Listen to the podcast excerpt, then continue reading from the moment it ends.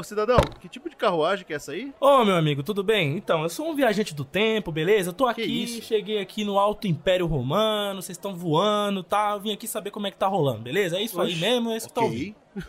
Tudo bem, muito bem-vindo, viajante. Pois é, pois é. Então já vem me respondendo aqui, já vem me respondendo, eu não quero conversar não. Como é que foi Calígula? É verdade que Calígula era doidão, que ele jantava anões, que ele, que ele tinha unicórnio, que, que ele, Uau. porra, tomava sangue de virgem no café da manhã? Como é que era Calígula? Nossa, amigo, é, não ouvi essa- essas histórias aí que o povo fala, não sei. Assim, eu vivi em Roma a minha vida inteira.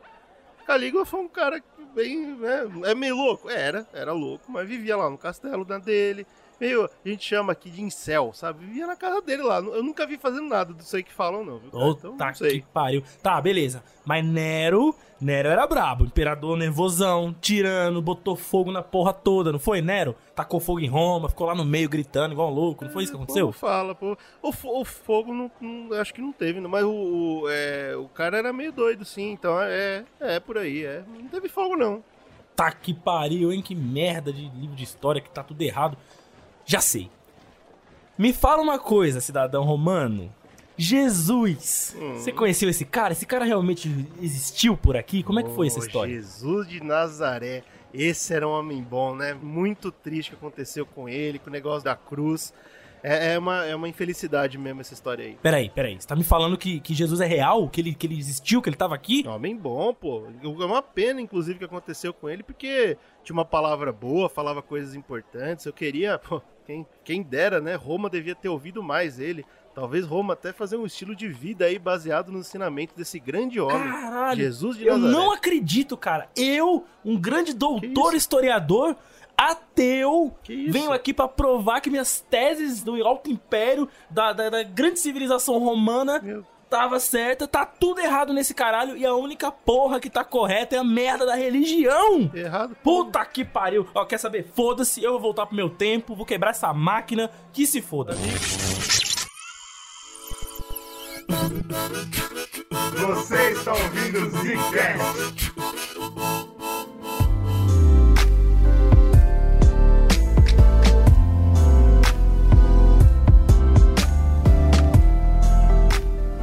E está começando mais um Zcast no bagulho. Aqui quem fala é o Bruno. Que quem fala é o Slow, o imperador romano baiano. Já viu isso? Não, pois eu sou o primeiro. Aqui que eu falei Eugênio, cara, e a gente tá com um problemão, que a gente escolheu falar de uma das histórias mais complexas da história humana ah, em poucos podcasts, e não vai ser possível, né? É, nossa, é, você ver a capacidade do ser humano de resumir uma história agora. Porra, a gente vai ter que dar um jeito, cara. Então, assim, terceiro episódio sobre Roma, né, cara? Sobre o Império Romano. A gente já falou da parte que eles eram uma monarquia, de quando eles se tornaram uma república. E agora que eles são um império, a gente vai ter que voltar atrás um pouquinho. Teve gente que reclamou no final de, de República que a gente correu muito com a história de como ele se tornou império. O Brunão vai dar uma, uma relembrada aí pra gente, né, Brunão? De como que aconteceu essa parada. E a gente vai tentar chegar até o ápice do império nesse podcast. Isso. Aí a gente vai ver o que a gente faz a partir daí. Porque o bagulho é menos até incrível. quase lá a gente vai chegar. Tem Até quase o ápice ali, e a gente vê pra onde a gente vai a partir daí, porque o negócio é incrível, tem muita história. E alguns disclaimers interessantes são: primeiro, ouçam os outros dois episódios, por favor, porque aí você vai entender tudo que a gente tá falando até É, senão aqui. você fica viajando, velho. E segundo e mais importante, lembrem-se que a história romana é muito de conto e lenda e fábula, porque a história era, é, não é a história real, e sim como Roma escolheu contar. Então pode ser muita coisa aqui pode ser inventada, muita coisa que vai ter cara esquisita mesmo. A gente sabe, pesquisando sobre a história, de vez em quando tem um cara que nasceu no ano e dois anos depois ele tem filho. E ninguém nem julga isso, entendeu? Porque foda-se, é era uma bagunça O mesmo. cara era romano, cara. Ele conseguia fazer isso. Pode ser, pode ser porque o sangue era forte, ou pode ser porque os números estão tudo errado. É, e pode ser também que Roma era incrível na, na capacidade de contar a história, né, cara? Porque os caras Exato. cagavam e andavam pra academia, essas Ah, porra. mas eu, como um, claro, um estudante de exatos, eu tenho uma teoria que é assim: se a história é contada por poemas, pé atrás. Eu também acho, eu também acho. Já é complexo se fazer É um foda, bagulho porque o cara vai botar uma acertado. rima ali que não é verdade, mas vai rimar. É. Aí ele põe. É isso que é foda, E entendeu? o Isso que é cara fazer foda. sexo com dois anos, fala, putz, mas rima, anos, tem que ser dia. O cara lança e fica uma merda. E aí a gente vai invocar o nosso romano interior aqui pra tentar apertar a história ainda mais, né, e contar do nosso jeito pra você pelo menos saber como aconteceu. E aí vamos ver se vai virar o dos 5, 6 podcasts essa, essa história porque vai ficar grande Vai essa ficar história aqui. grande, vai ficar no Vambora. mínimo, no mínimo muito grande. Primeiro grande imperador de Roma é o Augusto César. Mas a gente vai entender que esses nomes eles têm um peso até hoje, não é simplesmente um nome, tá ligado? Pra você ver como o Júlio César foi pesado. Sim. É isso aí. A gente, infelizmente, a gente não falou o suficiente no último podcast, mas algum dia vai ter um podcast só pro Júlio César, porque esse maluco foi Esse maluco incrível. fez coisa pra cacete. É, inclusive, uma recomendação, não sei se a gente já fez ela, mas a série Roma da HBO foi uma série que É. foi muito aclamada, mas era muito cara e eles fizeram duas temporadas só, se não me engano, e não acabaram. A primeira temporada, justamente toda a, a ascensão de Júlio César e a queda dele, que foi o que a gente meio que contou no último podcast. Depois começa Augusto César, mas aí, pelo que eu tava pesquisando, parece que tem algumas coisas que não são tão precisas quanto a primeira temporada. Enfim, tem bastante Pena, coisa né? legal lá pra você assistir. E a gente acabou assim, então, né? né, ao fim da República, justamente quando o Júlio César com as asinhas muito de fora, e os senadores falaram assim: porra, a República foi pro cacete, hein? Tá indo embora, hein? Vamos assassinar o Júlio César pra ver o que acontece?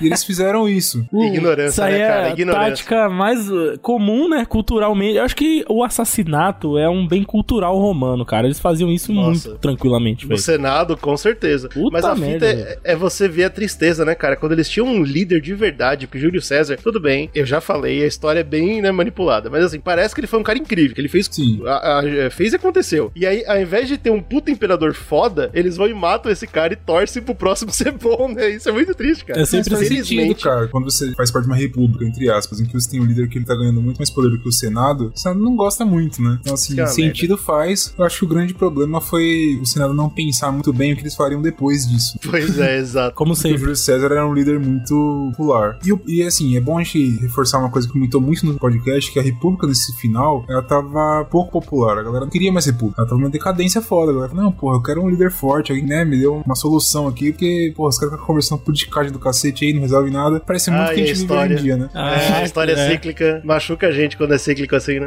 É o foda, ciclo da vida, não é isso que fala? É isso aí. cara. E o César, tipo, o Júlio César, ele já tinha umas pegadas simbólicas, se você pra pensar, que ele tava ali falando, ô, e o Império, hein? Por exemplo, ele se vestia de púrpura. Púrpura, pra quem estuda história, é uma cor que é muito cara. Então, tipo, geralmente quem usava púrpura eram reis, eram coisas muito incríveis. E o Senado não gostava muito, porque, cara, não faz sentido você pra uma república um cara ser muito famoso. Lá, Ele também tinha uma parada muito de ser divino, né? Ele veio com essa fita de tipo assim, eu sou escolhido dos deuses, Sim. então é por isso que eu me visto diferente, eu sou diferente de vocês. Exato. E, eu- e muito do poder dele vinha disso. É importante deixar isso marcado agora, porque mais pra frente vocês vão ver como isso faz falta em Roma. A- essa ideia do, do rei, ou do imperador, no caso, deificado, né? Sim. Outra coisa que eu acho legal é porque no Senado, o lugar do, do cônsul, né? Era um, não era um trono, era uma cadeira específica. Ele falou, pô, e se a gente essa cadeira aqui pintar de ouro e tal, fazer um fazer um trono bacana. Destacar, botar em cima. E a galera também não gostou nem um pouco disso. Ela falou, que, que filho da puta. É, outra parada que ele fez também, que mostrava ele querendo.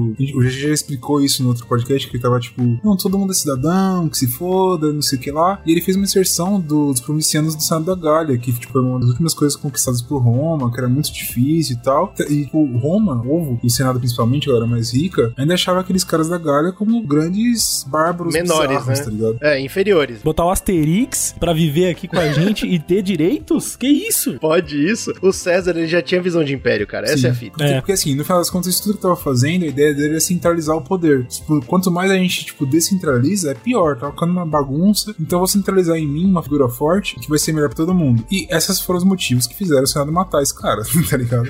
Só que depois da morte do César, do Júlio César, ficou aquela parada. Os senadores que, que cometeram assassinato, eles se chamavam, né, se autoproclamavam como libertadores. A gente tá libertando o povo é, de um tirano, tá ligado? Essa que é a parada. O cara era loucão, a gente tá libertando o povo e tal. Por isso que a gente tá matando, tranquilo. E eles não viram nada ainda, né? Não vira O que, nada. que é tirania? Não viram nada. Porque assim, depois da morte do César tem uma lacuna. E aí, quem que vai entrar? Os senadores falam assim, pô, peraí, é, a gente tem algumas vantagens pra tomar poder. A gente tem uma tradição, o povo conhece a tradição do Senado, e a gente que tá no Senado, a gente tem muito dinheiro, senão a gente não estaria aqui. Então a gente tem tradição Olha mais. Senado, pra, mais tra- tradição mais dinheiro pra estar aqui. Então, possivelmente a gente vai conseguir tomar o poder pra nós. Depois a gente pega algum vagabundo aí pra colocar como cônsul, alguma coisa assim, só pra, né, manter aqui, mas a gente vai mandar na parada e tal, vai conseguir retomar o poder. Começa essa tradição, né, também do Senado de falar, pô, vamos botar alguém para que seja manipulável, alguém que represente nossos interesses, né? Uma coisa do tipo. Por isso que eles Exato. Se você lembrar do podcast da, que a gente falou da República, isso é uma coisa muito comum do Senado. né? Eles gostavam de fazer Sim. isso pra gente manter o poder. Tem que ter alguém como cônsul aqui que a gente consiga manipular politicamente, corromper e tal. Coisa que em grande escala a gente vai ver Roma fazendo com todo o território dela. Porque é óbvio que ela não pode ter só, tipo, um poder. Então o que eles fazem? Eles colocam governadores manique- é, manipulados também. Sim, sim. Então eles Eles colocam, tipo, bonecos em vários lugares pro povo responder direto a eles. E, e- então, por que não fazer isso no Senado também? Né? Faz todo sentido. Mas aí tinha uma coisa que, claro, eles tinham essas vantagens, mas tinham desvan- desvantagens também, certo? Por exemplo, é, uma das coisas que era uma desvantagem muito grande é porque os exércitos de Roma, e a gente falou isso da crescente deles na República, foi onde eles mais conquistaram territórios, é dos exércitos amando os líderes do exército, tá ligado? O Claro. amo general. Ah, e o senador de Roma, foda-se, e o cônsul, que se lasque. Ele não Eu tá amo- aqui sangrando comigo, né? É, Sim, tipo, sou fiel tá a esse aqui, cara, no né, mano? Pois E é. Todos os- o exército quase como um todo amava César e os outros grandes líderes eram cesarianos que eles chamam. Tipo, acreditavam naquele cara. Eu quero que o senador se lasque. E também tinha uma outra desvantagem muito grande, que foi o que a gente comentou, que pra Roma naquela época,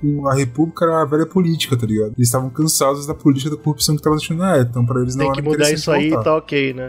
É, e aí, qualquer parada. Tipo, eles não tinham ninguém pra colocar no lugar do Júlio César, eles não pensaram nisso, eles fizeram, tipo, ah, vamos fazer e se lascaram. É, e eles, uma parada muito grave, é porque eles mataram o Júlio César, mas eles não mataram os partidários do Júlio César. Você fala assim, Eles- não, eles- matar o Júlio César, que é a figura, e mata todo mundo. Show, tá ligado? Mas eles não Aí você domina isso. mesmo, né? Só que não, ele- eles mataram Exato. o cara, mas a imagem dele perpetuou, né? Pelos seguidores dele. Isso que é foda. Tinha outra parada também que os senadores não se tocavam tanto que eles viviam numa bolha, né, velho? Era a galera rica, era a minoria Era. de Roma, e eles achavam que. Por isso que eles se chamavam de libertadores. Eu tô libertando Roma. Só que o povo queria César mesmo, e foda-se, tá ligado? Ah, vocês, não, vocês não entenderam o que Roma quer. Dos exércitos, o povo ficou puto, ou seja, o Senado tava fudido. Depois tem outro cara também que tava ali, acabou, certo, acabou, não tem mais Júlio César. Além do Senado, quem mais que poderia proclamar ali e querer o poder? Marco Antônio. A gente comentou sobre ele também no outro podcast, que ele também era um general de exército muito foda, ele era muito fiel ao Júlio César. Ele se encaixava bem no papel. né? Exato, e também outra coisa, ele pegou todos os documentos do Júlio César e deixou ficou pra ele. Então, tipo assim, isso é incrível. Você fala, beleza, então esse cara aí, porra, experiente, o exército ama ele, tá puto com o Senado, então ele pode pegar esse exército aí e falar, vou vingar Júlio César aqui, todo mundo vai abraçar esse cara, ele vai ser o novo rei. Mas tinha algumas desvantagens. A, primeira, eu acho que uma das mais graves, é que o Júlio César não deixou no testamento que ele seria o cara que ia substituir ele. Isso é foda. Imagina o Mar- Marco Antônio lendo, que filhinha da puta Ah, que arrombado. Desgraçado. tá ligado? E, tipo, tinha outro também. Ele também ele continuava aquela figura do Senado vendendo o Júlio César como um tirano. Ela também tinha, tinha no povo. Mas quando fosse extremamente popular, o povo também falava assim, pô, esse cara é meu tirano. E ele mantinha essa figura. A gente tá falando de Júlio César, que tudo bem, é um grande líder militar, assim como Marco Antônio. É. Só que tem a parada da deidificação, que a gente não pode ignorar. Exato, o cara é, é Deus. Então, se o Marco Antônio não é da família dele, meu irmão, ele não é escolhido por Deus, cara. Simples assim. É, tem essa parada que depois, infelizmente, vai entrar muito forte na- no Império Romano. Enfim. É, mano. Uma outra coisa que falam também é que o Marco Antônio era muito inocente, tá ligado? Muito crente. Ah. Eu acho que é uma crítica também que as pessoas fazem muito a Hitler, porque você vê, tipo, quando você vê coisas de guerra do Hitler, o cara fala assim, ô Hitler, eu acho que se a gente fizer tal coisa dá bom, hein? E ele fala, porra, pode crer, tá ligado? Bem Sem- pensado.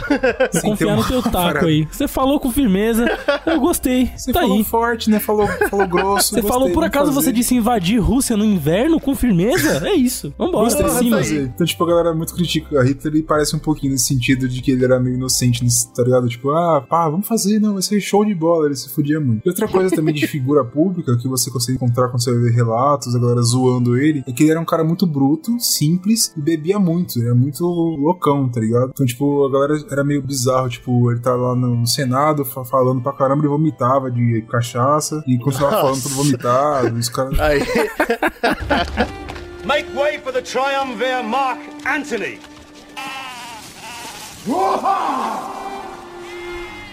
E a gente tem o terceiro, que foi, né, quem de fato virou Pica das Galáxias, que é o Otávio, Caio Otávio, né? Que esse cara, ele era herdeiro do, do Júlio César, porque ele era o neto sobrinho do cara. Neto e sobrinho, ele porra. foi deixado a herança pra esse cara. Então, assim, quais são as vantagens dele, né? Primeiro, a herança do Júlio César ficou pra ele, o Júlio César tipo, considerava como se fosse um pai adotivo desse moleque, tio avô e o cacete. Ele tinha uma, uma amizade muito grande também com um cara que fica sendo muito importante nas guerras, que é o Marcos Agripa, que por tipo, dizem que o Augusto César era um cara muito inteligente, tá ligado? Ele sempre se tava à frente do seu tempo, cara é incrível e tal, mas só que ele era um cara frágil, não era igual o Júlio César, tá ligado? Ele era um cara que não era de guerra, era mais doente. Mas esse Agripa era pesado, tipo, o Augusto pensava uma ideia maluca lá, e o Agripa chegava na guerra lá e fazia acontecer. Desvantagem porque ele era muito jovem, então ele não tinha experiência, por exemplo, que o Marco Antônio tinha, que era um general, que já fez parte do triunvirato, cacete, o cara tava no meio da parada, tá ligado? E você tem um moleque de 19 anos que é inexperiente. Qual foi a, a ascensão dele, né? Ele como jovem, Júlio César assim, morre lá e tal. Ele fala, porra, a galera que tava com ele na Macedônia, se não me engano, chega assim e fala, mano, como que você vai deixar os caras matar seu tio avô assim, não sei o que lá, vamos lá Tinha que ser cobrar. imperador, hein? É, vamos cobrar essa fita aí, tá ligado? O bagulho é errado. Ele falou, não, pode crer. Aí ele juntou o exército da Macedônia lá, uma galera, junto com ele, e falou, vou lá buscar. E dizem que o Marco Antônio fez o quê? Ele fez um combinado com os senadores que assassinaram o Júlio César, tá ligado? Ele falou assim, galera, foi o seguinte, é, eu não vou fazer bagunça com vocês, vocês fizeram cagado? Fizeram. Mas eu não vou fazer bagunça, vocês, vocês fogem aí bacana. É, a gente mantém o que o César fez, vocês vão me manter como cônsul. E aí a gente finge que esqueceu e segue o jogo, tá ligado? E eu, e eu Vida como que segue, cônsul, me torno imperador. É, Isso, tipo, né, você é o cara que vai mandar ainda. Manter Perfeito, vocês não se fodem pelo que vocês fizeram e eu saio ganhando, tá todo mundo bem. Exato. E aí, só que aí, tipo, chega o jovem Otávio falando, não, esse testamento aí, que três quartos é tudo pra mim, um quarto o Júlio César foi pro povo. Isso eu achei muito doido. Ele chegou, ó, um quarto pro povo, foda-se. E o Júlio resto. César era incrível, né, cara? E o resto é pro, é pro meu, meu neto sobrinho, que se lasca. E aí, como é que vai ser? E aí o velho Marco Antônio falou assim: não, negativo. Não darei nada. Não darei porra nenhuma. Pra você Essa herança que era pro povo eu não vou dar. Pra você pensar que é engraçado, eu tava é, estudando essa parada e o Júlio César pensava assim, pô, na minha herança tem meu sobrinho, certo? E pra você ver como o sangue era forte, porque você tinha, por exemplo, o Marco Antônio, outros caras que eram pesados ali. E se o Caio Antônio não quiser a herança dele, ele deixaria pro Brutus. Brutus, meu filho, até tu os Brutus. Nossa, o Bruto que travou. Que é um dos traiu ele, né, que traiu matou ele. Ele, tipo, tinha esse negócio de sangue muito forte. E eu acho que aí começa aquela. Você fala assim, aqui começou a decadência, tá ligado? Porque entra aquela parada de, de rei, de império, de sangue, aquela porra aqui, entendeu? Que caga- acaba completamente com a república e a ideia cristina. Aí beleza, como o Marco Antônio não quer dar essa herança pro Otávio, que tinha dinheiro pra cacete, do José, ele falou assim: não, negativo, moleque, se vira, pau nos seus toba aí. E o Otávio, como era um cara muito esperto, ele falou: mano, quer saber uma parada? Eu vou. Eu vou me unir com o Senado pra ir contra o Marco Antônio, tá ligado? Logo com o sujo. Mas É, é politicagem, o cara Mano, foi esperto. É muito. tá? É muito tempo porque depois eles vão ficar amigos de novo, enfim, é loucura. Mas aí, tipo, ele se juntou com o Senado e falou assim: não, não, porra, peraí, ó, o Marco Antônio é loucão, vai dar merda e tal. Eles se juntam, tem uma batalha que é famosa, e o Otávio acaba ganhando da parada, tá ligado? Sim, essa é a batalha do, de Filipos, né? Que é- acontece na Macedônia Romana. Tipo assim, ele ganha a batalha do Marco Antônio, que deve ser, deve ser muito triste, né? O cara que é um cara mega experiente, perder pro moleque.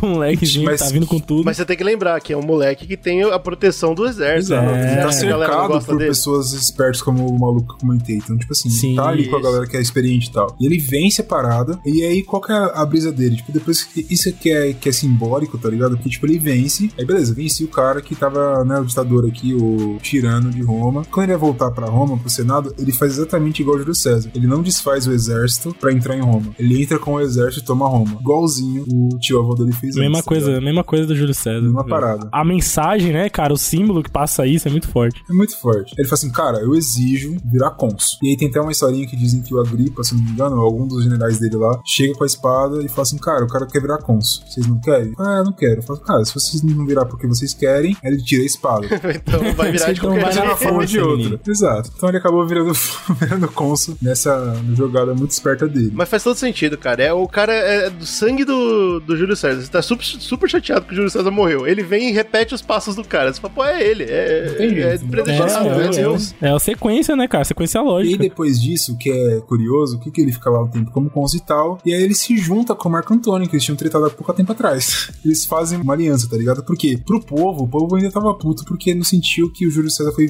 foi vingado, entendeu? Claro. Sim. Então, e aí ele fala, mano, vamos fazer uma aliança aqui pra gover- governar Roma. Eu sozinho não consigo virar imperador, tá ligado? Mas vamos fazer, tipo, eu e tu, e juntou outro cara que chama Lépido, esse que era um general também, que era do César e tal. E eles três fizeram um novo triunvirato. Só que aqui é um pouco mais organizado. Eles teriam um poder de cinco anos, tem uma parada um pouco maior, um período maior. E eles tinham, tipo, muito exército, mas só que eles não tinham muito dinheiro, tá É, ligado? então, e essa parada do dinheiro é interessante porque um Augusto, ele fez um movie que eu achei muito interessante, porque ele nasceu como Caio Otávio, né? e Ah, aí sei. ele é da família dos, dos Júlios, né? Por isso, Isso. que, que depois ele, ele vai lá e coloca seu nome como Augusto, tal, com toda uma referência. E ele vem de uma galera que não era da classe mais alta de Roma, mas eles eram ricos em ascensão, né? Que era o ramo equestre que eles chamavam, que era uma fa- família plebeia dos Otávios. E aí essa galera, parte da, da- dessa aristocracia, né? Eles estavam lá embaixo, né? Comparado com as outras classes que tinham em Roma, só que eles vinham de uma, de uma classe de cavaleiros antigos, de 88 anos antes de Cristo, que eram legionários que venceram batalhas e foram ganhando muitos espólios, acumulando, né? Essa ordem foi acumulando muita coisa. Então É, eles essa parada que você falou, é, eles tinham mais ligação que as outras classes com o exército, né? Exato. E, e além de ter isso, eles tinham uma classe separada no exército, que eram os, os equestres, que eles tinham mais bens, mais influência, mais respeito, sabe? Os, os condecorados, né? Não é à toa que o nome deles vem de Ecus, né? Que é de pessoas que estão a cavalo. É um nobre militar, bicho. Aí E fodeu. quando o maluco tá no poder, o Caio, o Caio Otávio, que agora é Augustão, ele vai e passa a ter, burocraticamente, botar privilégios aos equestres, né? Pra que ele possa, então, sugar da grana deles, né? Pô, tem muito exército, não tem dinheiro. O que a gente vai fazer? Isso aqui é uma parada comunismo total, hein? A gente vai perseguir família rica, pegar Olha. o dinheiro desses caras e foda-se. Olha aí, cara, olha aí. Mano, comunismo total que o Júlio César já tinha implantado. Obviamente não comunismo, mas lembra que ele dividiu as terras Sim. e chamou mais gente pro povo Sim. e tal. Pô, é isso, cara. Tanto é por exemplo, o Senado também nessa época ele começa a tipo, diminuir muito. Sei lá, tinha ah, 80 cara, vamos pra 40, vamos dar uma diminuída. E tem também famílias ricas e os caras, então, tipo assim, eles fizeram todo um rolê de pegar os ricos, tinha muito dinheiro, bater neles e pegar o dinheiro, tá ligado? Eu achei isso, eu achei isso incrível. Uma outra coisa muito foda que ele fez também, é que ele criou o primeiro sistema de previdência pública do mundo. Olha Olha isso, isso. cara. Fez isso baseado nessa estratégia que o Bruno falou de caçar eh, grandes heranças, então ele taxava grandes heranças pra poder distribuir a previdência, principalmente pros legionários, pra que a galera fosse sempre fiel a ele, né? Então a galera, porra, com esse cara a gente vai até o final, porra, tamo ganhando mais soldo, tamo tendo um sistema de aposentadoria, tá ligado? Que é bizarro de imaginar nessa época. Sim. Muito louco Essa isso, família cara. era incrível. Mas foi assim, foi um regime nessa época de terror, tá ligado? Que eles estavam caçando e matando pessoas ricas, o cara tava loucura. Então foi um regime muito bravo. Terror tá por ligado? 1%, né? 1% tava assustado e o povo tava felizão. Isso, Mas é assim, aí, a é galera tinha um medo, tá ligado? Assim, fala, pô, eu vou, tipo, vou respeitar por medo também. É, ainda bem que tá bom pra mim, porque se eu reclamasse, Exato. eu levava a Vou faca. respeitar porque esse cara aí, esse cara é brabo. Ouvi falar que o que tá fazendo não é brincadeira, não, entendeu? E aí, tipo, a república meio que já era, né? Vai decaindo, o Senado diminui e tal. Fica uma coisa mais simbólica do que de fato real. E aí, qual que é a fita? O Lépido, que era esse terceiro que entrou aí, ele fala assim, pô, eu quero ficar grande, hein? E ele pega o exército dele, assim, galera, vamos pegar o Otávio lá de porrada, não sei o quê. Só que nisso, o exército do Lépido fala assim, cara, isso aqui é uma merda, hein? E se une ao exército do Otávio. E ele perde É totalmente claro, né, as pô? forças e fala assim, putz, pra não ficar muito feio, vamos O cara quer dar o golpe num, num- num político que tá ajudando os militares. Aí os militares falam, não.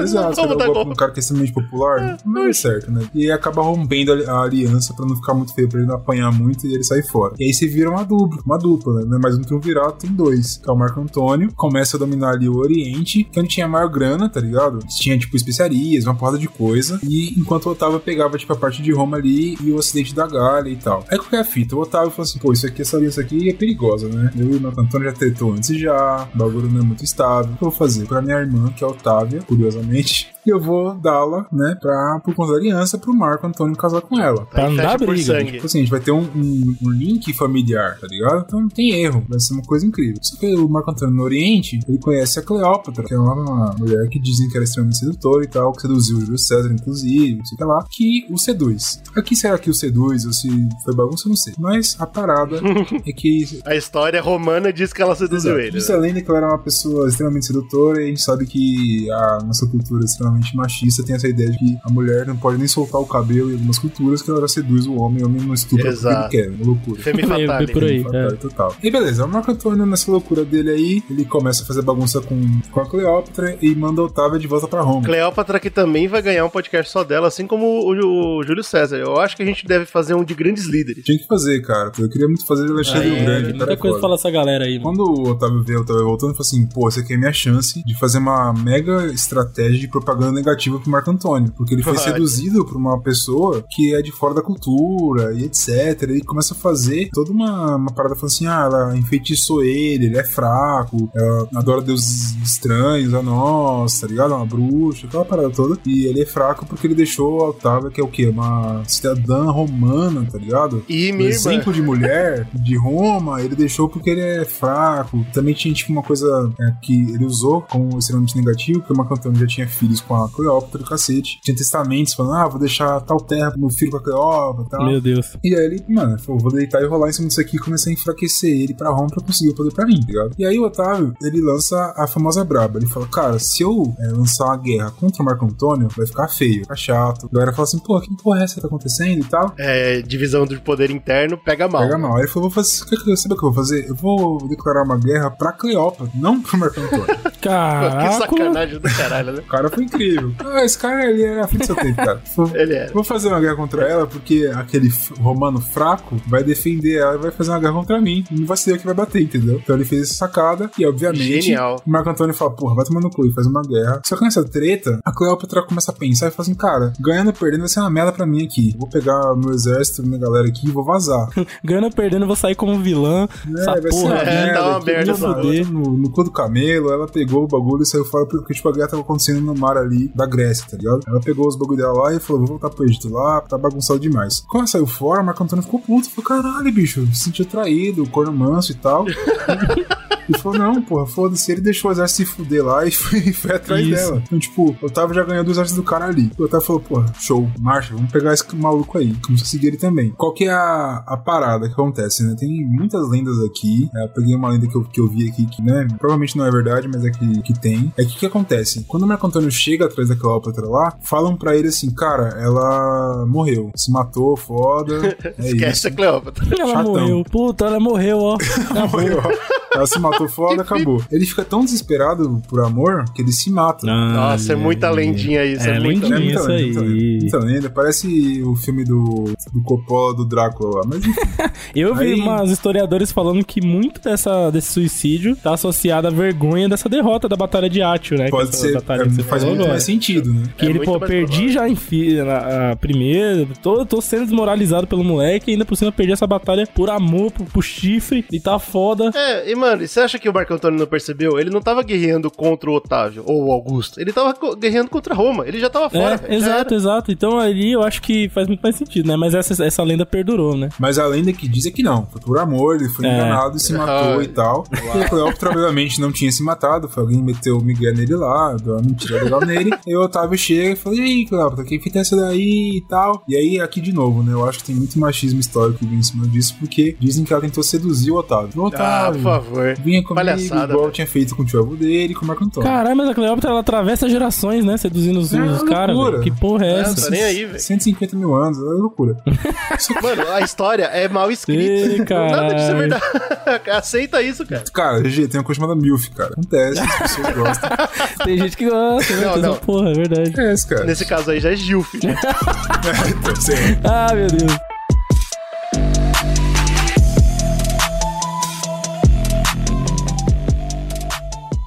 Mas aí a, a parada que significa que o Otávio, por ser um cara mais centrado, mas não sei o que, ele não cai nessa palhaçada, tá ligado? E aí dizem que ela se mata. Agora, como ela se mata, eu achei incrível. Ela não simplesmente se enforcou, ela não tomou um veneno. Ela se mata como? Ela fala, pô, aqui eu não vou ganhar, o que eu vou fazer? Pediu pra alguma criada, alguma parada assim, fazer uma cobra venenosa pra picar ela e ela morreu. Caralho, é muito absurdo tudo isso. É, eu acho uma história meio absurda, mas a ideia é que depois disso tudo, quando volta Otávio pra Roma, ele volta como o grande senhor que acabou com a Ah, porra. agora acabou. Quem manda sou eu e já era, e a partir daí eu sou o grande imperador, tá ligado? E ele foi o cara que teve o imperador com o reinado mais longo, inclusive, de Roma, então assim, o cara, ele voltou dominando. Sobrinho do tio avô que tinha, né, pô? É, Claro. pô, neto, neto sobrinho, cara, o maior sobrinho da história. Neto sobrinho é, é- O cargo do neto sobrinho é esse, porra. É você ser igual ao seu tio avô. E ele, claro, ele teve um império gigante e tal, mas é claro que ele passou por alguns desafios que eu acho que é legal a gente trocar uma ideia por aqui pra entender é, os problemas e acertos que ele teve nessa, nessa empreitada dele como líder lá. Pera Uma- aí, você tá me falando que ser imperador de Roma não é fácil? É, porra, pelo que a gente contou aqui já, três podcasts, é difícil pra caramba você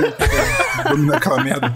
Uma parada que ele colocou, porque tava acontecendo muitas guerras civis. Por quê? Você tinha essa ideia que a gente já tá comentando por aqui, uns dois podcasts já. Você tinha a ideia de general do exército ele ser muito forte. Porque o general é que bancava o exército dele, ligado? Era como se fosse pequenos feudos, assim. Então, tipo, era muito difícil centralizar o poder quando você tinha um monte de cara com exércitos lá disponíveis. Júlio César é um exemplo. Roma, ai, vamos centralizar o poder na república. Você, porra, tem um exército do caralho, eu vou entrar aqui e bater no mundo, já era, tá ligado? E aí, a- ele falou, pô, como que eu vou acabar com isso? Ele criou o exército permanente. Ele falou, e se? Olha que ideia incrível, hein? E se eu fizer um exército custeado pelo Estado e não pelo general? Olha isso. cara é brabo. Mas, porra.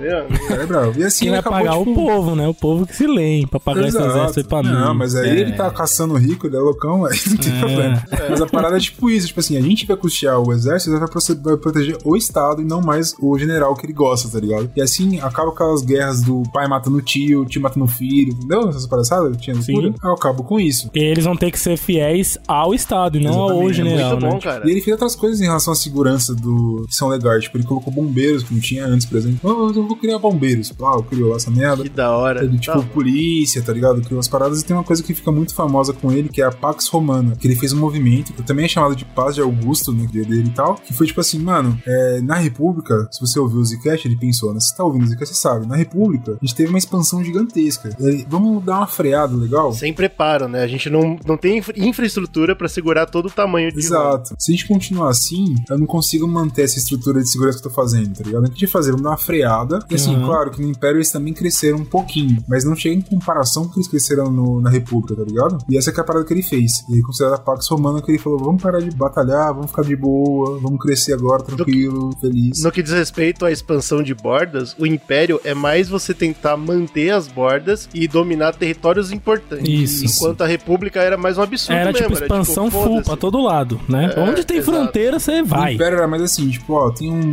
um atrito numa fronteira. Se a gente dominar Isso, aquela fronteirinha resolver. ali, vai ficar de boa, entendeu? Tanto é que uma das coisas que eles mais fizeram nessa época do Império, nesse início, né? Era aliança com cidades que eles chamavam de estados clientes, né? Eram estados menores que estavam em regiões de interesse e falavam: Ó, você trabalha pra Roma aqui no sentido de organizar a região e a gente não bate em vocês. Fechou? Fechou. Tudo isso é fonte do- da Pax Romana, Sim, cara. Pax Romana. O Augustus foi extremamente importante. Porque a Pax, é ela era assim, ó. Era a Pax, era um porrete gigante escrito Pax, né? Esse era Pax. Exato, Então eu não baixo esse porrete se você não me encher o saco, beleza. Tanto é que nessa, nesse período, em 28 a.C., eles ainda conseguiram expandir alguns territórios, né? Ali na África, na Germânia, teve muito disso, mas tudo dentro debaixo do porrete da Pax, né? Tipo, a gente vai chegando e vai se alocando, De e vai boa. conversando, e vai... Grandes conflitos armados realmente não houve. Algumas guerras civis sempre tinha, né? Uma outra ali, uma porradaria, outra ali, é normal. Sim, sim.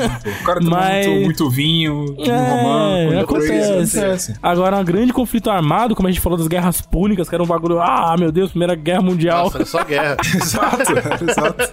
Não foi, não rolou, né, cara? O cara conseguiu fazer Roma ficar quieta, né, cara? Puta É merda. muito bom isso. É muito Outra parada também que ele sofria muito era oposição, certo? Não tinha terceiro do Senado, política, o cacete, galera, vamos pegar esse cara, não sei o quê. Ele tem uma experiência muito interessante, que é o tio avô dele que foi assassinado pelo Senado. Olha aí. Pois é. Então o que, que ele fez? Ele falou, cara, eu preciso me proteger. Como que eu vou fazer isso? É, eu vou fazer um- uma parada que chama guarda pretoriana. Vou criar uma guarda Isso específica é muito louco. Essa é importante, né, cara? Muito que vai me importante. proteger. Parece, é, se você assistiu Game of Thrones, por exemplo, é os caras da- do manto branco lá. A guarda que real, né? Guarda É, real. Eles têm como objetivo proteger o alto escalão, né? Do imperador ali, Quem né? são esses caras? São guerreiros muito fodas e famílias muito importantes, tá ligado? Isso. Então, tipo assim, além de tudo, eu tenho poder econômico aqui no meio, tem influência, tem um monte de coisa que. Tem um monte de coisa. na Pra você fazer parte da guarda tá pretoriana, você tinha que ser um grandão, né? E você Exato. ia proteger o cara lá em cima, então fazia Pegava parte o de um, Legiões bolha, de né? elite, tá ligado? Esses caras que eram já embaçados já mesmo e tal. Então, tipo, era uma coisa muito incrível. E uma coisa que é legal dessa guarda petrolina que eu acho que é importante é porque o poder delas são crescentes. É, aqui elas estão começando e tal, mas conforme a gente vai vendo a história do, do Império, eles ficam tão grandes porque, por exemplo, eles tinham o poder de legitimar o poder do Imperador. Exato, Quem sim. colocava a coroa na parada, falava assim: ah, você agora é o novo imperador. Eram eles. O poder deles cresceu muito de poder de influência, de aconselhar o imperador e o cacete. Então, assim, era muito engraçado. Outra parada também que eles sofreram, tipo, de desafio era como consolidar o poder, certo? Então, tipo, pra. Porque assim, a galera tinha um pouco de medo da monarquia ainda. A gente tem que lembrar que Roma tinha medo da monarquia, tá? Então, o que ele fez? É, eu não posso falar que eu sou um rei. Alguém vai me furar. Exato. Eu tô Olha, ligado. Eu lembro disso. Eu lembro quando tinha essa porra aí, né? Aí É, fudia tudo. Tudo errado. A gente falou quando quebrou a monarquia, ficou uma coisa muito in- intrínseca em Roma. Eu não quero monarquia de novo, ligado? É, nunca mais. Nunca mais haverá um reino. Exatamente, nunca mais haverá. então, tipo, é uma parada que era muito forte na população. Então, ele tinha medo de que, por é, do jeito que estavam indo as coisas, disso virar uma. esse estigma acontecer de novo e a galera parar de apoiar ele, tá ligado? Então ele falou: peraí, o que eu vou fazer? Eu vou criar algumas instituições pra mudar essa mentalidade e deixar uma carinha de república, tá Uhum, ligado? pois é. Assim você agrada a todo mundo, né? Principalmente a você mesmo. Exatamente. Opa. E aí o que ele fez, por exemplo? Ele não se chamava de imperador. Assim, os nomes, se for ver o nome do Caio Otávio, que foi quando ele nasceu, os nomes dele depois são títulos, tá ligado? Então, por exemplo, Imperator é um título que quer dizer que é o cara que comanda o militar. É o Imperator, o cara que comanda a porra toda. Unificou, né? O exército, o cacete todos. O outro título é César. César veio do poder político que veio de Júlio César e tal, que é da família dele e tal. Aham. E Augusto é o poder religioso. Esse cara é Deus na Terra. Ele é o Papa. Então, Ele é o manda em todos os quesitos da Ele manda no exército e ele manda na política. Foda-se. Ele manda É isso. porra toda. Então, basicamente, essa que é a, a parada dele. É outro nome pra rei. Exato. Só que, tipo assim, pra não ficar o nome de rei, qual foi a parada que ele colocou? E é considerado, pelo menos no início ali do Império Romano, como se fosse, tipo, um tipo de império que é o império de principado, príncipe, tá ligado? Eles chamam meio como se fosse um príncipe, que seria meio que o primeiro cidadão. Ele não é o rei. Ele é um cidadão mais importante que os Ele é o cidadão número um desse, dessa Exato. sociedade. Ai, ai, Essa ai. que é a pegada. Muito bom, né, mano? É ele que responde, é ele que manda, ele é o número um. Agora, outra pegada que ele fez, que isso aqui eu acho que é genial, eu acho que é a coisa mais importante qualquer governo preparado, é incentivar as artes. Ele começou a fazer, patrocinar a galera, ligado? Muito legal. Por que, que isso é importante? E pra você ver como que a,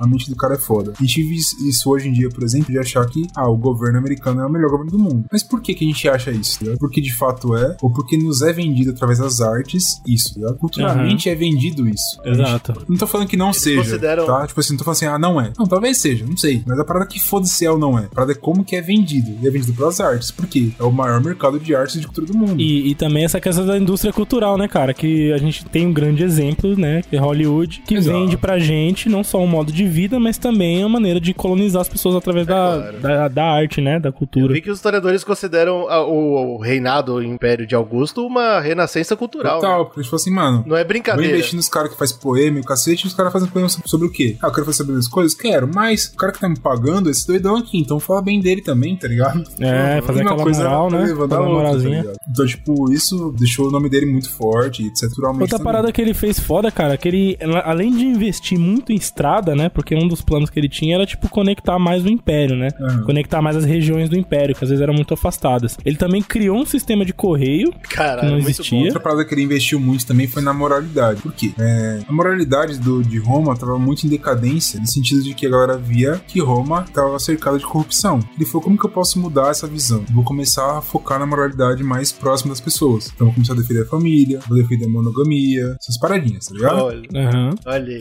Tem um filho, Um assim, a hipócrita, galera um tava hipócrita. Começando a, a, tipo, parar de ter filho. Não, tenha filho mesmo, cacete. Então, enfim, tava focando nessa parte de moralidade pra mostrar que é, o novo governo, entre aspas, de Roma ali, pensava na moral e tal. Todo governo totalitário tem essa mania, né, cara? Esse bagulho, né, cara? Porque ele tem que. Todo governo totalitário tem que ser populista. Quando ele para de ser, cai. Cai, é verdade. Então, Então tem de que montar essa imagem, né, ir na cara? moral do povo, né? Falar, É. galera, A mãe é romana, outros. O povo romano, trabalhador, não sei o quê, criando toda essa imagem do caralho, né, mano? É Eu assim. acho que o último problema que ele passou, que, claro, tem vários, o cara ficou muito tempo governando e tal, mas um que eu acho que é muito válido, tem muitas lendas atrás também, é o problema de sucessão, que se você parar pra pensar, os José também sofreu. Quem que vai me suceder? Quem que eu deixei herança? Enfim, ele tava transitando entre, será que a gente vai ficar mais pra, pra república, ou vou pegar um cara mais bem preparado, um cara de sangue? Então essa parada tava acontecendo. Qual é a parada? O Augusto, ele teve três esposas, né? E aí... O cara que pregou pro Império a monogamia. Vai. Exatamente. É, E a terceira esposa dele, que é a que ficou pra história aí, que é a Lívia, que é a mais famosa e tal, ela era casada com outro cara, enfim, ele meio que dizem que ele meio que obrigou o cara a terminar com ela pra ele conseguir ficar com ela, enfim. Ele casou com ela, ela já, já, era- já tinha um filho, que era o Tibério, o cara que vai entrar pra história aí, tranquilo. Qual que é a lenda que dizem? E aqui também entra aquela parada que eu fico com um pouco de receio, eu acho que é muito mentira, talvez, não sei, não saber, ninguém vai saber nunca. Mas machismo histórico, tá ligado? Porque dizem que a Lívia era aquela é, esposa do imperador que ficava influenciando ele e era tipo a mastermind do mal, tá ligado? Ela era muito sinistra. Ai, ai, ai. E tal. Por quê? O que dizem? Quando ele tava pensando, tipo, ah, quem que vai me suceder o cacete, é, simplesmente começou a misteriosamente morrer todo mundo na ordem de sucessão, tá ligado? Olha aí. A morrer a galera, ah, morreu um sobrinho lá, morreu. Isso é comum, hein? gente? Isso é- em Roma isso é comum. Vai acontecer muito ainda. Exato. O que eu não sei é se é comum porque de fato era verdade, ou se é comum porque era a lenda mais, entendeu? O machismo falar, porra, a mulher que é a bruxa tá ali. Então, não sei se isso. É, não sei se só mulher, cara, mas era um negócio comum dessa porra de Roma, cara. Os caras sempre levavam é, pro lado pessoal, assim, negócio do poder. E sempre faziam lá, botavam veneno, empurrava da ponte. sempre tinha esses É, acidentes então. rolando, velho. É A impressionante. tinha uma cara. porrada de coisa em relação a isso, e, e a ideia que fica é que a Lívia queria que o primeiro filho dela, o Tibério, fosse o próximo rei. Então deu um jeito, de qualquer forma, de todo, tudo o resto que poderia É suceder. engraçado, né, cara? Porque isso vai acontecer várias vezes na história. E é sempre a mãe do idiota. Parece que o cara é um parvo, né? Que ele não tem noção de nada. A mãe do idiota quer botar ele no poder. Mas o idiota não pensou em nada. O idiota não queria que o outro morresse, tá ligado? Parece que ele é inocente. É muito louco essa, essa, Uhum. Game of essa é a maneira, ma- total, né, maneira machista de contar a história, né? Que você tá falando. E é tipo assim, é uma lenda, não tô falando que isso aconteceu, é o que diz as más línguas romanas, né? Aham. Fica parado. É, ele morre aos 77 anos de uma morte natural. Olha. E aqui também tem uma lenda. Dizem que ele não foi natural nada disso, que a Lívia deu um veneno bizarro pra ele morrer logo. Tipo assim, cara, o próximo da. Tipo, chegou nele e falou assim, cara, quem que é o próximo sucessão? Falou, pô, é o Tibério, hein? Ele falou, hum, show de bola, vou matar ele logo antes que, né? Antes que mude pegue, ideia, né? que dê Antes que merda. E aí dizem Esses caras que morrem de morte natural na história romana, normalmente é porque eles são muito respeitados, né? Você percebe isso também. Sim, esse cara foi embaçado. Quando né? eu- O Augusto foi muito foda. É, então. é, o- jeito que eles descrevem a morte tem a ver com como Roma olha, cara. Então, com os caras mais escrotos, eles se, se matam ou morrem de um jeito bizarro. Pois é. Ou cometem um erro crasso. Exato. Aí, não, esse cara foi um deus na Terra, ele morreu natural, ele acendeu. Essa é exatamente. engraçado. E aí tem isso, tem essas duas versões, que ele morreu naturalmente ou que a Lívia tentou envenená-lo pra que o Tibério conseguisse ser o próximo é, imperador de Roma. Com isso, ele consegue a estabilização do império, o fim da guerra civil, e esse período é marcado pelo início da paz. Nos livros, popularmente conhecido como Pax Romana ou Paz Romana. Então é o início da estabilidade do Império Romano, ok? Acaba dando certo. o que, que é que tenha sido feito, o porra do. Tibério ganha. Ou e é por isso, errado, inclusive, sacanagem. que essa dinastia é chamada de Júlio Claudiana, né? Porque o Caio Otávio era o, virou Augusto e ele era da família dos Júlios. E o Tibério, antes, né, desse casamento da mãe dele com Augusto, ele era da família dos patrícios, que eram os Cláudios, né? Então, é, virou a Júlio Claudiana, né? Essa dinastia. Porque ele acabou misturando essas duas famílias. Engraçado dividir a história assim, né? Eu não sei porque eles dividem a É, sei lá, acho que é porque se você parar pra pensar, vai ter uma sequência aí de que, que começou com esse Augusto, né? O nome dele era Tibério Cláudio Nero César.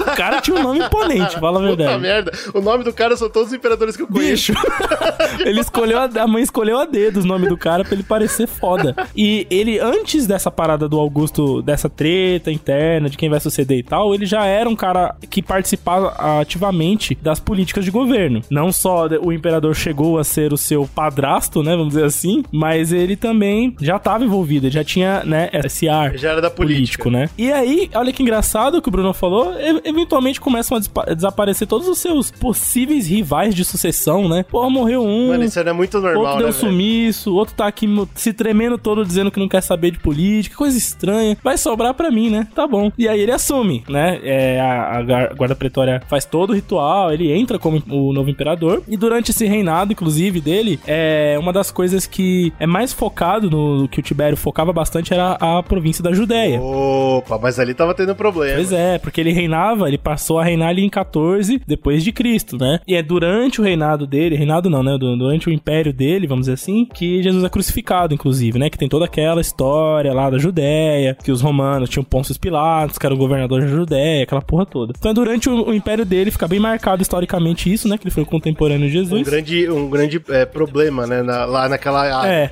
o apesar pessoal de- da Judéia não tava feliz. Tibério nem, tá ligado? Tomar conhecimento da figura histórica de Jesus, porque, tipo, mano, é, Ah, claro. A Judéia pra ele era um todo e quem tomava conta era o governador e ele tinha, tipo, todo um outro império pra olhar também. Mas é né? interessante, porque eu vou trazer de volta esse assunto e é legal a gente ver que logo aí, eu já, ó, desde esse cara, a gente já tem essa disputa, porque pra quem não sabe da história de lá, basicamente é que os romanos chegaram e decidiram escravizar todo mundo. É, assim como né? eles Foi faziam isso. com todas as regiões, né, cara? É, e os judeus não ficaram tipo, porra, eu não acabei de escapar de um líder maluco pra cair na mão de outro. Exatamente, cara, doideira. É, eles já tinham tomado algumas regiões que eram dif- difíceis né, de ser tomada naquela época, né? Então você tinha, por exemplo, a Gália, que caiu, a Germânia, né? A Judéia e tal. Qual que era a nova, vamos dizer assim, é, território difícil, né? De se acessar na época? Era a Britânia, né? Primeiro que era longe pra cacete, segundo que era tudo um território infértil, desgraçado, Era uma que não valia a bosta pena. aí, Não, mas então, assim... mas aí tem aquele bagulho, né? Porque, tipo, você tinha uma disputa, na verdade, entre os vikings e Roma. né? Isso. É, exato. Porque, tipo, esse a é o Britânia problema. era infértil, mas pros vikings era extremamente fértil.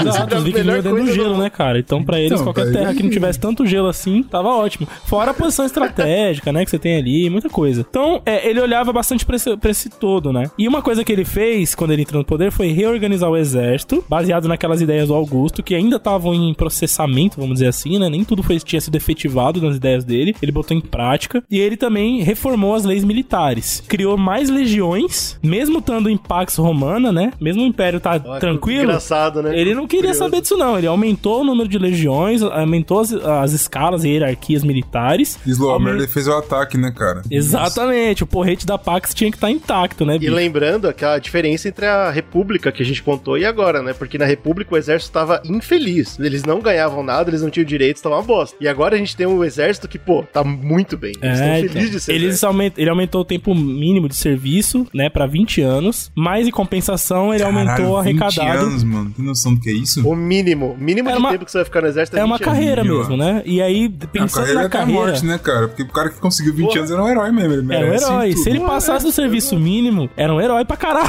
Esse cara era um monstro, ia pra guarda pretoriana, um um novo caralho. deus, né, cara? É, ele ser um novo general. E ele aumentou também a arrecadação, né, de soldos dos soldados, quem bancava 5% da taxa das grandes heranças dos ricos, né, cara? Olha. Nossa, vai ser incrível. Então ele deu aumento no exército pegando dinheiro dos, dos ricos, né, cara? Graças a isso ele, né, virou um deus pros, pros soldados. Claro. No, sob o comando dele, eles avançaram por toda a Germânia, né? Eles terminaram de conquistar a Germânia, mesmo na Pax Romana ainda, tava já caindo e tal, mas ainda foi muito mais fácil do que já foi, né? Não só aumentou a quantidade de, de exército, mas também deu mais força e impacto pra ele, né? Deu mais fi- fidelidade ao exército, né? E ele que meio que deu aquela... A definiu, né? A fronteira norte do Império Romano. Então, graças a- às incursões dele. Essa é de grande importância, porque lembrando pra galera que as fronteiras norte são onde eles tinham a galera mais difícil de dominar, que é o Asterix e Obelix ali, aquela galera que regaçava na porrada. É, então, difícil. toda vez que os romanos falavam de bárbaros, era esse povo aí. Então esse exército tinha que ser fudido. O exército da Germânia era muito forte. Ele conseguiu fazer esse bagulho que era um grande feito, né, cara? Mesmo sem ter uma batalha muito extensa e tal. Tem um historiador naturalista da época chamado Plínio o Velho. Esse, esse Caralho, cara. esse cara deve ser incrível. É, Plínio o Todo Velho. podcast a gente fala ele era tio do Plínio Novo. Faz Era sentido, cara. Outro historiador incrível. E esse cara, ele descreve o imperador como tristíssimos hominum, ou o homem mais triste dos homens. Que merda. Em vários trechos, né, do- dos escritos desse cara que os historiadores pegam hoje em dia, mo- mostra o Tibério como um cara obscuro, recluído, um cara bastante sombrio, é, fechado na sala dele, sempre com uma face de preocupação ou tristeza, cansado, tá ligado? E fala que ele, Cara, parece dele como um cara aí, fala como um cara que, tipo, não queria ser imperador, mas que, tipo, caiu nos ombros dele, né? Porque ele viu de maneira, ó, mas que estranho, as pessoas indo morrendo aos poucos, né? Os, os rivais dele, né? E ele tinha como parceiro forte um maluco chamado Lúcio Hélio Sejano. E esse mano, ele se tornou um prefeito pretoriano, porque o exército de Pretória acabou se tornando uma instituição do Estado, e aí foi ganhando mais é, representação institucional. E aí o prefeito pretoriano, ele tinha um poder fudido, né, cara? Porque ele tomava conta, muitas vezes, na saída do Vamos imperador. explicar, ele era o chefe do FBI. Mais ou menos. FBI mais CIA, né? Uma porra assim. O Tibério também tinha um filho chamado Júlio César Druso. E esse Druso, ele tinha muito ciúme do Sejano, que era o prefeito pretoriano. Porque ele pensava, porra, inclusive tem trechos, né, de discursos que foram historicamente documentados, não sei o que, do, do Druso em, em público mesmo, no Senado e tal, que ele fala que achava um absurdo um prefeitozinho pretoriano chegar pra mandar num rolê aonde o herdeiro do imperador ainda era vivo, tá ligado? Tipo, sou vivo, Olha. e você chega aqui pra falar como se eu já tivesse fora do jogo, né? E eu acho que ele nem devia ter falado isso, porque ele deu uma puta Ah, ideia. você acha que não? o Sejano deu uma Deu uma ideia do- incrível.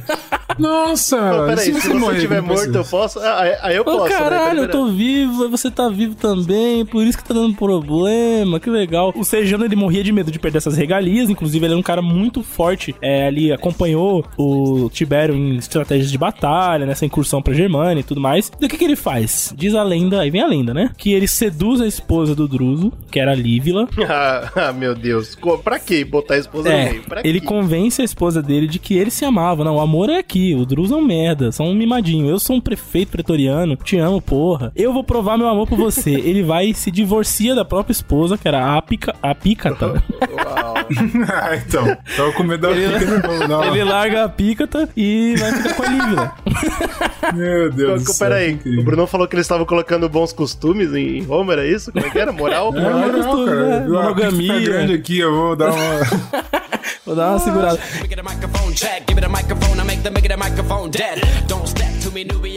E aí, bicho, diz que a Lívala se entregou pro cara. E aí, junto com o médico pessoal dela, o Eudemo, eles planejaram é, matar o Druso. E aí, como foi isso? A Lívala foi envenenando o cara ao longo de dias, né? Que o médico Eudemo ia dando pra ela os veneninhos. É, eventualmente, o Druso morre em 23 depois de Cristo. É, e é dado como causas naturais a morte dele. O Brunão tá sabe como é isso, o Brunão já, já passou por isso, de ser envenenado em doses pequenas. mas o chato é que ele, ele percebeu rápido. Que é, por exemplo, canela no café, né? É, isso daí.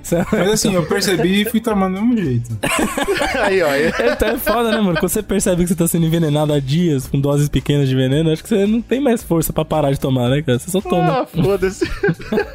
E aí, quando acontece essa porra, o, em 26, três anos depois, o Tibério, ele surtou, cara. O governo começou a entrar num declínio, no sentido de que o Tibério largou mão, assim, ele, ele entrou em, não sei se entrou em uma depressão, ou se ele ficou muito, só muito conspiracionista, porque ele acreditava que tava todo mundo conspirando pra derrubar ele, é, ele ficou nessa pira muito louca. Encabeçou as verdades É, também. então, isso é uma coisa importante a gente marcar já. A partir de agora, provavelmente todos os imperadores vão ser desconfiados, assim, É. meio com a pulga atrás da orelha. Por quê? Porque até esse ponto, todo imperador é o tempo todo que os caras estão querendo te matar. E os caras do Senado, a galera com quem você tá fazendo reunião, você não sabe se o cara tá com uma faca. Exato. Não, é começa com o Júlio César, né, cara? Primeiro, Exato, entre aspas, exatamente. ali, né? Se para pensar realmente, foi assassinado pelo Senado, Nossa, cara. Mano, se Júlio César, que é Júlio César, foi assassinado pelo Senado, imagina Brutus, eu. meu filho, até tu Brutus, cara. Até tu, miserável. Porra, E depois de matarem o filho do cara, mano, uma coisa que ele fez foi, de- três anos depois, em 26 depois de Cristo, ele resolveu se autoexilar. Ele falou, mano, tô fora por um tempo, eu quero sair de Roma, quero ir pra uma ilha, passar uns dias, Cara, esquecer essa rico merda. é foda, né, bicho? Ah, vou sair fora. Em quem o império caiu na mão, né, cara? Nos prefeitos pretorianos. Tinham dois. Um era o próprio Sejano, o outro era um cara chamado Quinto Névio Cordo. Esse cara era um bom, não era? Rolou, rolou de continuar, tá ligado? O Sejano satisfeito da vida porque continuava mandando. Esse maluco novo Cordo ele tava lá. E o Império ele sobrevivia somente por conta da burocracia estabelecida já, né? Pelo Augusto. Porque o imperador, que era o imperador mesmo, tava out. Tava off completo, tá ligado? E esse maluco vai morrer assim, cagando, cagando. Foda-se, cansei. E é isso, tá ligado? A Roma se vira agora. Tenho certeza que o próximo cara que entrar não vai cagar no É, pau. então, aí que vem a merda, porque porque dentro dessa, desse mundo de desconfiança e, e raiva que ele tinha, ele começou a podar todos os possíveis herdeiros, né? Tipo, foda-se vocês que querem seus corvos malditos, eu vou dar o verdadeiro poder pra alguém que tá nada a ver com essa porra, tá ligado? Virou pro outro lado assim apontou, e aí apontou errado, né, cara? Apontou merda. Apontou pro é moleque que se chamava Caio Júlio César Augusto Germânico. Caralho. bom, nome bom, bom. É, Germânico. Por que, que o nome do cara da família era Germânicos? Germanos? não é à toa, né? É, os Germânicos era uma família foda de generais liderado pelo seu Germano. o seu Germano era um general. Cara, nome de velho, puto. Ele era, e inclusive esse germânico, ele é considerado um dos maiores generais da história de Roma. Ele, tipo, ele era- só teve a derrota final dele quando ele morreu, mas antes dele morrer, ele ganhou todas as batalhas. Ele era pica. Geralmente é assim, né, cara? A gente perde saúde.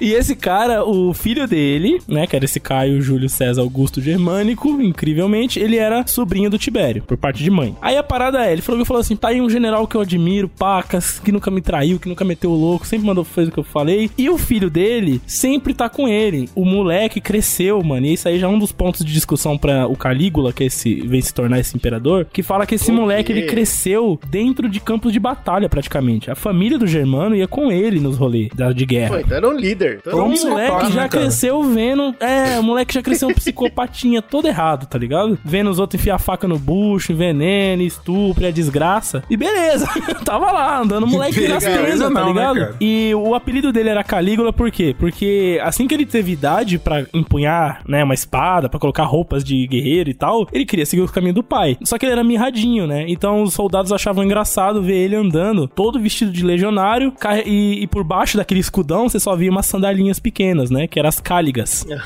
Olha aí. E aí os caras deram o nome dele de Calígula, que era tipo como se fosse botinhas ou sandalinhas, né? O apelido dele era esse. Ela zoada no cara. E aí o que acontece?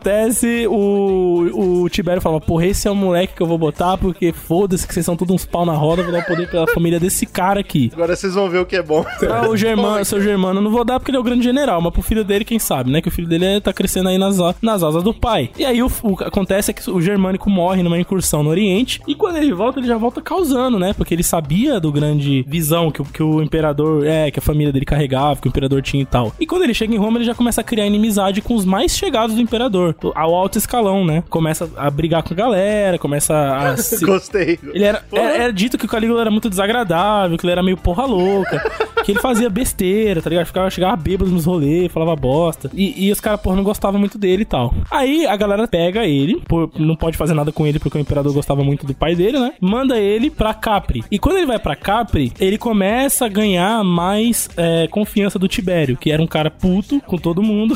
com o moleque ele se afeiçoou. Falou, peraí, você também foi exilado? Que nem eu me exilei? Porra, adorei. E aí, nessa de passar um tempo em Capri, ele vira amigo do Tibério. Fala, porra, sabia que tu era firmeza mesmo como teu pai, da hora. Reza a lenda de que rolou um affair também, mas aí é lenda, né? Ninguém sabe, porque o Calígula gostava de bagunça. E aí O cara era o, o Tibério fica louco e manda ele, nomeia ele pontífice máximo de Roma. Ele era líder mas aí religioso de Roma, de repente. Ele virou um Augusto, né? Você gosta de um cara, faz que é o Papa, foda-se. É, exatamente. Agora tu é o. Papa, tu toma conta. Logo o Calígula, né, cara? Que além de ser um cara porra louca, ele gostava dessa ideia de religião romana. Ele achava bom. Opa. Deus Dionísio, puta merda. Pro cara, Deus Dionísio era tudo pra ele, né? Vinho, cachaça e orgia. E aí, antes de morrer, o Tibério ordena que passe o governo pro Calígula. Mas não O era erro só tá pra feito ele. agora. É, a merda tava feita aí. Era pra ele e pra um cara chamado Tibério Gêmelo, né? Só que é que engraçado, assim que assume esse- essa diarquia, vamos dizer assim, né? Porque eram os imperadores novos, o Tibério Gêmelo morre na hora. Ô, poxa. Mas ele era velho já também, né? Ele tinha 75 anos e aí foi dado como morte natural, mas o Calígula achou o máximo. viveu demais. Porque quando o demais, Calígula morre, ou quando o Gêmelo morre, o Calígula fala assim: tá Eu não livre." vou botar ninguém no lugar, não, vai ser só eu. É. E foda-se. Ah, mas faz sentido. Eu faria a mesma coisa também. Pô, Porra. só é um cara, ele morreu, pô, meus pesos, Ele total. fala assim: se o Tibério escolheu dele, né? eu e esse cara pra comandar e esse cara morreu, quem são vocês pra desmandar no Tibério e botar outro? Vai ser eu. E foda-se. Mas a galera tava assim, ok, porque o reinado do Tibério, ele foi meio que nos moldes do, do Augusto, né? O Império. Então ele tinha mu- muita tranquilidade em relação a finanças, porque eles pegavam essa grana dos ricos, distribuía legal. Tinha muita tranquilidade em relação militar, as fronteiras até estavam se mantendo, se- algumas expandindo. Tava tranquilo. Então os, os caras falaram, então demorou. O Senado chegou e falou: vamos deixar, vamos deixar ver. Vamos deixar ver o moleque aí que era o, né? O Tiberinho. Esse é o maior erro da, da humanidade, eu acho. Vamos deixar Vamos- ver, vamos ver qual é que é. Vamos ver no que que dá, cara, né? Quando você vê, é triste, cara. Igual Já- ah, já é tarde. vai ter um presidente novo no Brasil aí, não sei o nome dele, diferenciado. Ah, vamos ver o que vai dar. É merda. Vamos deixar ver. cara. É. E aí os primeiros anos foram até tranquilos. Só que aí o, o Calígula ele começou a fazer as suas das suas, né? Primeira coisa que ele começou a fazer é: eu quero transformar isso aqui não mais num império, pá, eu quero transformar isso aqui num regime totalitário baseado em religião, ou seja, seria um despotismo teocrático que ele queria fazer, né? Meu amigo. E ele falava isso abertamente. Chegava nas, nas paradas e falava, ó, galera, daqui a um tempo vou acabar com essa porra aqui, vou derrubar esse prédio burocrático aqui, vou botar um templo, vai ser eu e Deus. e vai ficar incrível o bagulho. E ele é meio sem noção, tá ligado? Então ele falava essa porra abertamente, não sabendo do, do perigo que tava correndo, né? Maluco que era. E ainda tem outra parada. Além dele ser muito excêntrico, ele sofria de alguns males. E essa é a grande parada porque eu fui pesquisar e existem muitos historiadores que discutem até hoje o que, que Calígula tinha, tá ligado? Porque ele começava a ter atitudes estranhas após ter, após ter umas crises. Ele tinha uma doença que a galera não entendia que porra que era. E depois que ele tinha crises dessa doença, sempre que ele tinha crise, ele fazia um absurdo na sequência, né? E aí tem teorias, hoje eu tava lendo um artigo só sobre isso, que os caras falam que provavelmente ele tinha hipertireoidismo, até aí ok, né? Mas que ele sofria de epilepsia e uma doença chamada doença de Wilson, né? Que basicamente é uma doença hereditária que provoca instabilidade mental. Não foi esse cara que ele pegou um cavalo e falou que seria senador do bagulho? Exatamente, após uma das crises, ele muito puto com o Senado, ele levou o cavalo pra dentro do Senado e falou: Esse cavalo agora é um cônsul do Império Romano. E foda-se Puta você. que pariu. Mano, mas eu tô pensando muito se essa história é real, velho. Não, não a do cavalo, a cavalo eu acredito total. Mas se era crise mesmo, ou se ele é só um cara muito louco. É. E aí o pessoal. Ah, Não, mas ele tinha crise. Pode ser, mas os, os artigos que eu encontrei discutem seriamente o fato dele ter realmente alguma doença. Porque ele, Porra. ele realmente tinha momentos de instabilidade. um cavalo, cara, no Senado. Tudo bem que se a gente colocasse cavalos no Senado do Brasil, hoje, por exemplo, seria melhor. Mas assim, Ia ser melhor, pô, cara. é, é de fuder, né, cara? É de fuder, cara. chegar à sociedade, cagar na mão e jogar na sociedade, né? A galera relata muito não só a instabilidade mental dele, dele chegar surtado, mas também era, era, tido- era conhecido, né, entre as pessoas do, do Império que ele tinha do- problemas de saúde. Ele se retirava muitas vezes. Ele tinha problemas. e a galera não sabia dizer o que, que ele tinha exatamente. Ele era muito excêntrico, então você ia ver o que, que ele tinha ele tava lá fazendo coisas bizarras na, na O problema dele é que dele. o governo tava todo vendido, era uma palhaçada, tudo errado. Esse era o problema. É, dele. também tem essa. Você viu que ele tinha, tava ele e o cavalo discutindo política, cara. Você fala, porra, alguma coisa tá errada. Até agora, do que o Lilo contou aí, eu tô super no time dele, tô achando que tá correto. É, agora você vai ver a bagunça. Quer ser crucificado pelo que viu ou quer juramentar a legião e o novo imperador?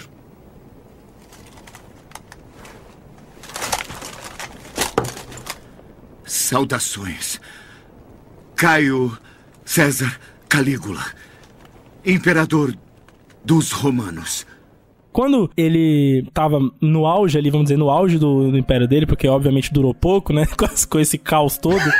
É, ele começou a patrocinar com o dinheiro da galera festas, orgias. Opa, aí sim. Tem um hein? filme que saiu nos anos 80 chamado Calígula, que foi o maior porno softcore da história da- do cinema até então. Não sei se vocês já ouviram falar Eu já disso. ouvi, mas nunca assisti. Esse filme nunca é bem assisti, famoso na época, tipo, ele foi muito censurado em vários países e tal, porque eles tentaram, eles pegaram esses relatos históricos e fizeram um filme baseado nas, nas histórias do Calígula, tá ligado? Só que nas histórias do Calígula, o que que rola? Rola muita coisa que provavelmente é lenda, né? Que muitas dessas coisas foram só foram registradas anos depois dele morrer, tá ligado? Inclusive um historiador chamado Suetônio, ele 80 anos depois da morte do Calígula, ele lançou todo um trabalho, né, de relatos sobre Calígula, onde ele falava as seguintes histórias. Uma vez Calígula teria começado a praticar incesto com as irmãs, né? Batendo Pô, Uma vez, nada. Eu tava Não, do nada. Ó, ver É. é. Eu queria deixar marcado que até esse ponto eu tava super do, do lado dele. Agora eu já fiquei incomodado um pouco. Calígula surtou e falou: a partir de agora eu quero fazer amor com minhas irmãs. Vamos embora. Ela, obviamente e uma delas ficou grávida. Aí ele falou: porra, Ah, vai nascer não. aqui. E ele- lembrando que Parou, além de parou. imperador, ele era pontífice máximo. Então ele pensou: vai nascer aqui um semideus. Ah, Um semideus. E de um acordo com as lendas gregas-. Ô, Islão, você não quer pular a história, não? Acho que a gente já entendeu. Já. De acordo com as lendas gregas, um semideus, um filho de Deus, sempre nasce pra matar o Deus, né? Então ele falou: não posso deixar essa criança nascer, né? Porque vai ser um Ai, problema ai, para ai, mim. ai. Aí o que ele faz? Reza a lenda que ele pega a irmã e eviscera a irmã, né? Ele abre a barriga da irmã Ah. e tira o bebê do útero dela, matando a pobre, né? Só que depois ele vai lá A com pobre, o é, a pobre da irmã, a pobre do, do bebê. Matando fica- todos os Porra, pobres todo na mundo, história, né, todos. todo mundo é tri, todo mundo é Todo mundo é vítima. pobre. e depois disso ele vai lá como pontífice máximo e transforma a irmã dele em uma divindade, né? Num templo, Show. ele vai lá e deidifica a Isso. irmã. Outra vez Calígula surtou, pesado, chegou correndo lá na guarda, guarda pretoriana e falou: "Eu preciso que vocês executem essa família aqui inteira, sem motivo". Galera, o que que tá acontecendo, Calígula? Por favor, agora minha ordem é que matem todos. Só que tinha Não, uma mas de vez em quando tinha razão. ah, bom. Isso aí não veio a, Vamos à julgar tona. o cara. O que tinha na época era uma lei romana que proibia que meninas virgens fossem executadas. Tinha uma lei, Ah, né, que mano, execução para, para, por- para. pelo Estado era proibido. Então, Calígula foi lá e obrigou a garota virgem a assistir a sua família inteira a ser torturada e morta. E depois ele, ele ordenou que um dos carrascos violentasse a menina pra que depois ela fosse executada. Tava, ele tava indo bem. cara quebrou a lei, né, bicho? Não, ele é. Outra lenda bizarra é que dizia que o Calígula gostava de devorar os testículos dos seus inimigos. Ah, não é possível, Não, aí eu acredito, isso não. Porra. Essa é que Porra, você acredita, cara. né, Bruno? É, porque nessa época, assim, na época antiga, ah, talvez hoje, né? Hoje a gente tá voltando né, nos tempos antigos. Mas eu acho que a masculinidade é uma coisa muito física, né? É verdade, é verdade. Entre as três histórias, eu prefiro acreditar Essa nessa. é mais simples, cara. Você fala assim, porra, o cara pega o testículo do cara que é a parte é, física, que eles falam que tipo, é a masculina do maluco, e ele pega e consome, vamos dizer assim. Faz sentido o cara É. fazer isso, tá ligado? Igual o cara fala assim, Não, ah, vou for- comer o cérebro do fulano porque eu vou ser mais Exato. inteligente. Pois é. Se for limpinho, se for limpinho, não tem Se- problema. É. é, é, sem problema. Aí os caras tem esculhambam, né? Reza a lenda de que ele pegava os inimigos mais poderosos, pendurava de cabeça pra baixo, comia o saco dos caras. Vivo? O cara vivo? É, Aí vivão. não é limpinho, aí ele não é comia limpinho. ele na não, pô. loucura, Vocês vão loucura. pesquisar as bizarrices do Calígula, você vai encontrar uma porrada. E os historiadores, hoje em dia, têm muita discordância com essas histórias, tá ligado? Até porque muitas delas foram escritas anos depois dele morrer. Então fica aquele negócio meio bagunçado, né? Da gente não saber até onde vai essas lendas. É, às vezes é a fama, a fama chata do Você vê uma cara. lenda né? urbana foda ou se era realmente, né? Esses caras tinham medo de ficar comentando porque ele era doidão. Independente disso, né, das, das bizarrices dele, o império em cima dessa administração nada a ver dele, que ele botava cavalo pra ser cônsul, matava a irmã, foda-se, começou a Ai, entrar numa crise. O império entrou numa crise. Muito, muito do Senado começava a tentar desvincular, né, as ações dele do, do próprio império, e isso gerou uma crise primeiro econômica, né? Então o dinheiro começou a ser muito mal administrado e depois com a crise econômica veio a fome do povo. Aí bagunçou, né? Enquanto ele tava comendo vinho, comendo vinho, comendo vinho, e o povo morrendo de fome, né? Aí, aí é ruim É mesmo, ruim, né? pô, é ruim. E aí um dos caras chegou pra ele um dia e falou: Meu, meu grande imperador, o povo tá com fome, tá, a gente tá devendo, tá uma merda. Aí ele teve a brilhante ideia de falar: então vamos fazer o seguinte: a partir de amanhã eu vou passar uma lei aqui incrível que o povo tem que dar dinheiro, mais dinheiro pro Estado. Então vamos aumentar os impostos pra caralho. E o, a partir de é hoje a dívida de Vira Roma. Brasil, né, bicho? Vira Brasil. Virou Brasil. A dívida de Roma é a dívida da plebe. E foda-se. Então acabou pra É, ele. não, aí é quando acaba, né? Quando você faz isso é quando acaba. Uma coisa que ele fez de benéfico, vamos dizer assim, é que ele conquistou a província da Mauritânia. Ele ficava batendo no peito. Eu sou o grande conquistador de Roma. Só, mesmo? tá ligado? Mas se você falar, ele não comeu o cavalo que era cônsul. pra mim é a maior vitória do cara. E aí, Já era uma vitória incrível. né? quando ele conquista a província da Mauritânia, o rei da Mauritânia, ele se sucede a Roma, né? E aí ele fala, legal, então você agora vai ser o cara que vai conquistar pra mim a Britânia. E eu vou ficar conhecido assim como meu pai, que fez incursões fodas, e o Tibério na Germânia. Eu vou levar a Britânia, que ninguém levou. E aí esse rei falha, porque a Britânia não era pouca coisa não, era bagunça. Aí ele traz... uma merda lá em cima. Fala, manda trazer o cara aqui na minha corte. E ele pega a- a- o rei da província de Mauritânia, que até então era como se fosse uma cidade vassala, né? Uma província vassala. Ele executa o cara, né? Pleno salão real. E fala: Isso é o que se faz, é o que eu faço com quem falha comigo, né? E aí estoura uma guerra civil na Mauritânia, né? Ah, foda-se, não queremos mais estar sobre Roma. No Oriente, o que, que ele faz? Ele chega, ele era amigo de Herodes Agripa. Quem é Herodes Agripa? O cara aqui que dominava ali Jerusalém dos judeus e que cagou pra Jesus, né? Quando Jesus vai pedir, que os caras vão falar de Jesus lá, fala: Ah, esse cara aqui não tem mal nenhum, o cara é filho de Deus mesmo, é tudo nosso. E passa, né? E passa pro governador da Judéia, que era o Pôncio Pilatos, tomar conta. Foda-se, cagou. Ele, ele era amigo desse Herodes, que Herodes também era bagunceiro, né? Gostava de orgia, de baguncinha e tal. E ele falou: Pô, gostava de trabalhar. Tá aí, no Oriente, Herodes é meu amigo. Vou dar territórios pra ele. Coisa que Roma nunca fez, né, cara? Dar território pros seus vassalos, né? Incrível. Ele deu territórios pra Herodes e depois chegou e falou assim: E eu quero até o final do ano uma estátua minha no Templo de Jerusalém, que eu quero ver o que esses arrombados judeus vão Não, falar. acho é, essa aí foi boa. essa aí foi boa. Uau, mas, pô, esse cara, ele tinha as ideias certas, ele só fez coisa muito errada. É, o cara No Ocidente, né? Ele puto com esse bagulho da Britânia, ele catou todo o exército que tava no Ocidente, focado nas tribos britânicas, e falou: parem todas os- as tropas e eu quero que vocês colham conchas na praia. de, acordo, de acordo com ele, catar conchas na praia era uma maneira dele mostrar que o mar era dele, um bagulho Tá assim. vendo? Agora, agora você voltou a vender o cara pra mim depois dos, dos absurdos que ele fez. Velho, Pô, é foda. Eu sei que quando os- o- a galera, né? Os romanos, os senadores, o povo, todo mundo ficou olhando essa porra, falou assim: vamos matar.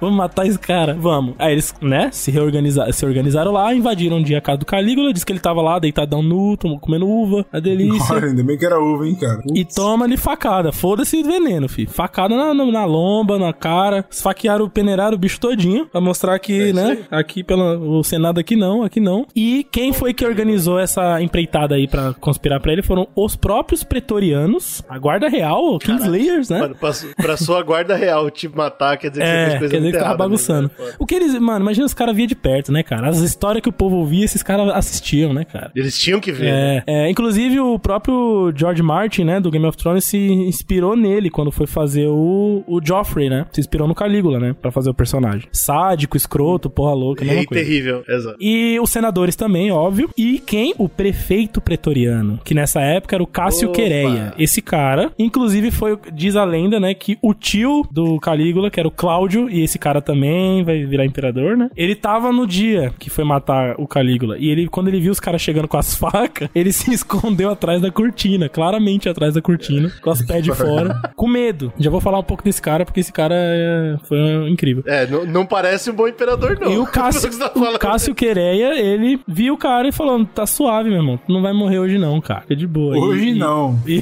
Amanhã eu não sei. Amanhã e o Cláudio, matar seu sobrinho. Claudião ficou na suavidade, se cagando e mijando todo, enquanto o, ma- o, o, o sobrinho era esfaqueado, né?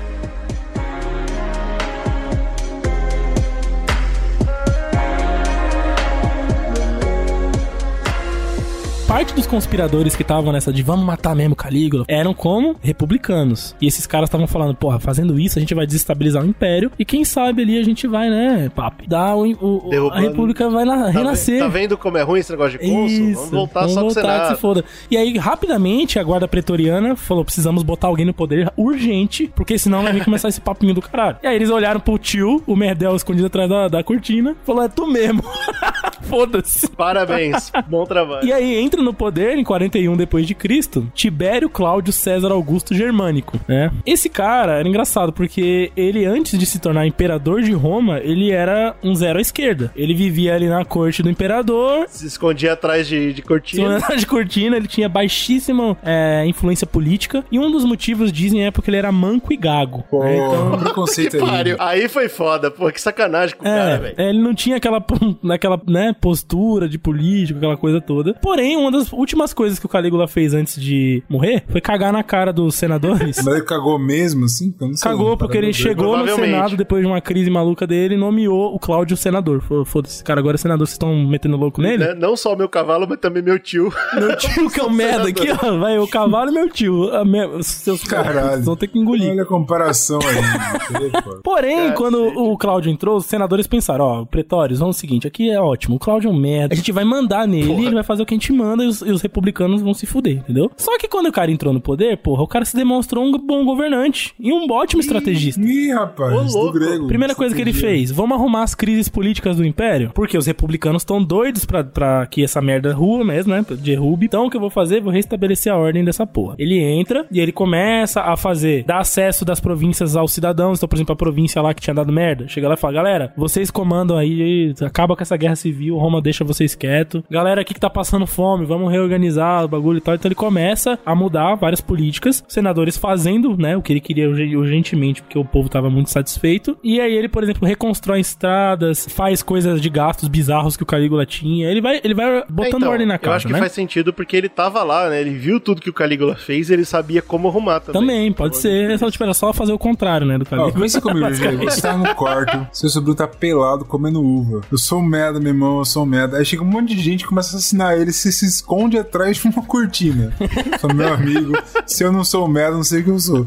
E, cara, porra, daí não tem como você descer mais, né, cara? É, só bicho é pra bem isso, fundo, né, cara? É verdade. É melhor eu fazer algo que presta, né? É, cara, não tem E jeito. ele fez o que o Calígula nunca ia sonhar na vida em fazer. Ele domina a Britânia. Toma. E... Depois que ele reorganiza o império, ele pega esse exército que tinha um puta gasto, né? Que já vem de, de imperadores anteriores. O gasto tava desequilibrado. Então ele falou, porra, e essa galera tá aqui, cheio de arma, cheio de ódio e cheio de querer ganhar dinheiro. E o Estado quebrando. Então eu vou fazer o quê? Vou dar pra eles um novo mundo, um novo, um novo pedaço de terra gigante, onde a gente vai arrancar, sugar as riquezas de lá e restabelecer a grana. Pra isso a gente precisa dominar a Britânia com tudo, tá ligado? Tipo, é agora ou nunca. E ele consegue, ele monta estratégias, ele vai pra cima com os, né, os, os, os generais e tal, e eles dominam a Britânia. E é nesse período aí, entre mais ou menos 50 depois de Cristo, que a gente ouve as histórias arturianas, né? Pós-arturianas do Bernard Cornwell. Agora sim, agora é Os romanos nosso. Entram lá em Britânia, constroem Londres, e aí os soldados, porra, tô ganhando espólio, tô ganhando fama, tô ganhando títulos, e aí vai, entendeu? Ele vai melhorar essa porra. E ainda usa, né? O cara era espertão, ele ainda usa o nome do Júlio César. Ele fala, tô fazendo aquilo que o imperador Júlio César queria. Mas tô é, dando. aí, é aí que o povo te segue. Aí o povo faz Tô dando mandar. pra Roma o sonho de César, né? Britânia. Que de- depois de um tempo eles abandonaram foda porque foda-se, né? Aquela merda. É, um terreno de porra, não tinha nada lá. Perceberam que foda-se, mas, mas isso aí não foi muito mais por conta de problemas internos do que de, né, território.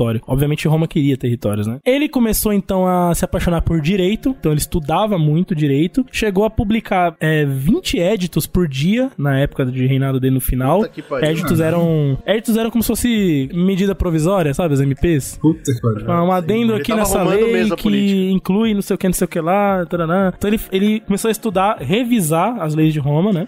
e o cara era muito querido pelo povo. O que acontece, aos 64 anos de idade, ele morre, de repentemente. E aí vem a lenda, que é mais uma das esposas, né? Mais uma esposa. Se ele era querido pelo povo, ele morreu de causas naturais. É. É, diz a lenda Não? que a esposa dele, a Agripina, queria que o filho dela, o filho dela, né, o Nero, se tornasse imperador. Então ela assassina o Cláudio pra que ele possa assumir. Mas isso é uma lenda pra foda. que isso? É. Pô, é, não faz sentido, velho. Só esperar o cara É, morrer então, já acho tá. que o Cláudio a linha, não tinha muitas sucessória. intenções de botar o Nero, alguma coisa assim, Hum, entendeu? Estranho. Alguns autores até duvidam disso, se realmente foi assassinato ou não, enfim. O que acontece é que que quando o Nero assume, né? Porque aí dá certo essa, essa parada do Nero entrar, em 54 depois de Cristo, ele entra. E o primeiro ato dele como imperador é deidificar o Cláudio, né? Ele se torna uma divindade romana. O próprio pai. Olha só que maravilha, né, cara? E aí o Nero Cláudio César Augusto Germânico, Nerão, Nerão. de 17 anos de idade, vira imperador. Bolsonaro. Bolsonaro. O que, que ele faz? Primeira coisa, Começa a queimar CD pra caramba. primeira coisa que ele fala, vou focar em diplomacia e comércio. Tá ok? Por quê? Fazendo isso, eu vou aumentar o meu capital cultural no Pô, império. lindo, perfeito. Então ele ordena a construção de teatros, de arenas pra jogos, provas atléticas, Olimpíadas, porra tudo. Vambora, vamos pra cima. Vamos criar um grande circão mesmo, tá ligado? Porque ele queria mascarar as outras coisas que ele tava querendo fazer. Opa, Muitas delas baseadas em tirania. Ou seja, ele queria dar o pão e circo mesmo, tá ligado? Tipo, ó, pão e circo pro povo não reclamar e eu fazer o que eu quero, né? E uma das coisas que ele fez foi tirar diversos direitos, né? Que tinham sido adquiridos ao longo desses impérios, do povo, dos, dos militares, enfim. Ele teve ele foi tirando, ele foi enxugando, né? As coisas pra tudo ficar centralizado. Você vê a diferença. Aqui no Brasil, atualmente, a gente só tá perdendo direitos. Nem pão, nem circo a gente tem. É só Exato. perda de Nenhum direitos. nem outro, né? Foda-se.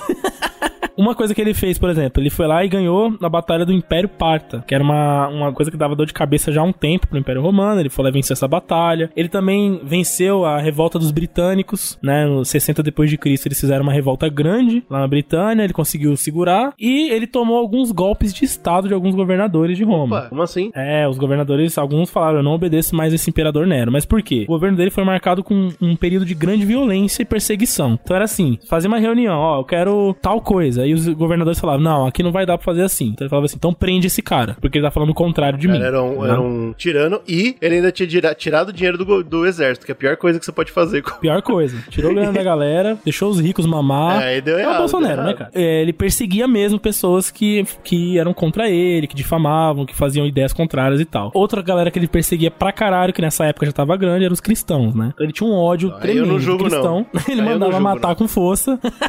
ah, mas o mata um, nasce três, mata os próximos três também, que se foda todo mundo. Então era muito agressivo, né? O período de, de governo dele. E uma das coisas que ele faz que fica marcado. Isso causa incerteza no povo, agora- né, cara? Quando você começa a caçar gente do povo, o povo fica com medo. Porque eles falam lá, legal. E quando matar todos Exato. os cristãos, qual que vai ser o próximo? Vai se fuder, entendeu? Será que você eu? É foda. E aí a própria família dele começou a se voltar contra ele. Então, a mãe dele, que tinha assassinado o Cláudio pra botar ele, ele manda matar. Olha aí, eba. A própria aqui mãe, se faz, tá vendo? se paga. É, o karma. o karma.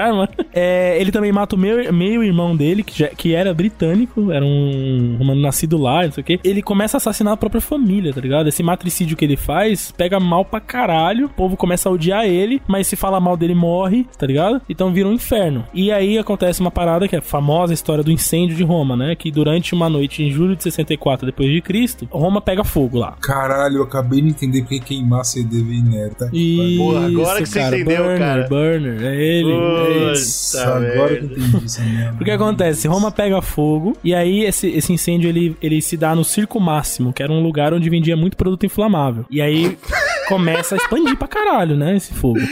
Ah, não. Oh, mano, que frase ridícula. Então, mas tem uma coisa interessante pra dizer aí, que é legal, que todo mundo ah, liga Nero ao fogo de Roma, né? E é claro que ele é importante e tal, mas era normal Roma pegar fogo nessa época. A gente tem que lembrar que é um povo que não tem a tecnologia que a gente tem Verdade, hoje. verdade. E era uma cidade muito, como chama? É muito densa, né? Era muita gente apertada naquele lugar. Então, vira e mexe pegava fogo em alguns distritos. Mas nunca era um grande problema, né? Os Acontecia, imperadores eram capazes acontecia. de li- lidar direitinho. É verdade, Mas tanto assim, é que a tipo, figura legal. que tem, tipo, a- o símbolo é que esse cara era tão doido que ele tá com fogo na cidade. Pra Exato, mostrar então, quem mas manda, aí tipo é- isso. Só que assim, essa história veio depois. Porque o que acontece é, nesse, nesse dia aí aconteceu esse incêndio, só que esse incêndio acabou alastrando mais do que o normal. Era normal acontecer, vira e mexe tinha, mas esse, cara, esse pegou legal, tá ligado? Quatro dos 14 distritos da cidade foram completamente destruídos, né? Porra, bicho. Foi um puta incêndio. E aí, o único cara que tava vivo nessa época que escreveu algo sobre isso era um cara chamado Plínio Velho.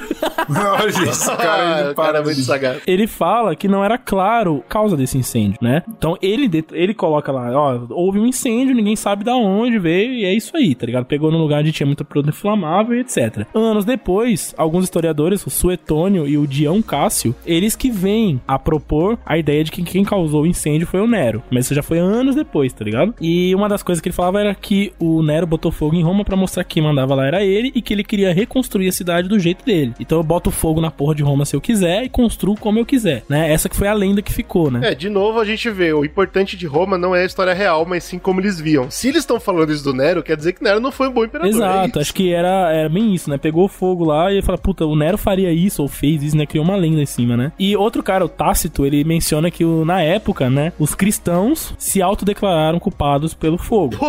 Caralho, como assim? Eles acabaram se ferrando, né? Tipo, foram todos, ó, os cristãos que fizeram essa merda. Embora ele também cita no, no trabalho dele lá, né? Que ele não sabe se foi uma, condu uma confissão sob tortura Você acha? Não, imagina. ou se realmente os caras foram lá e abriram o jogo, né? Mais tarde, Nero decidiu que sua mãe era muito arrogante e que tinha muito poder sobre ele. Portanto, mandou os seus soldados e oficiais assassiná-la. Assim, vemos por este exemplo que muitas vezes havia problemas muito sérios nessas famílias imperiais que poderiam levar ao crime.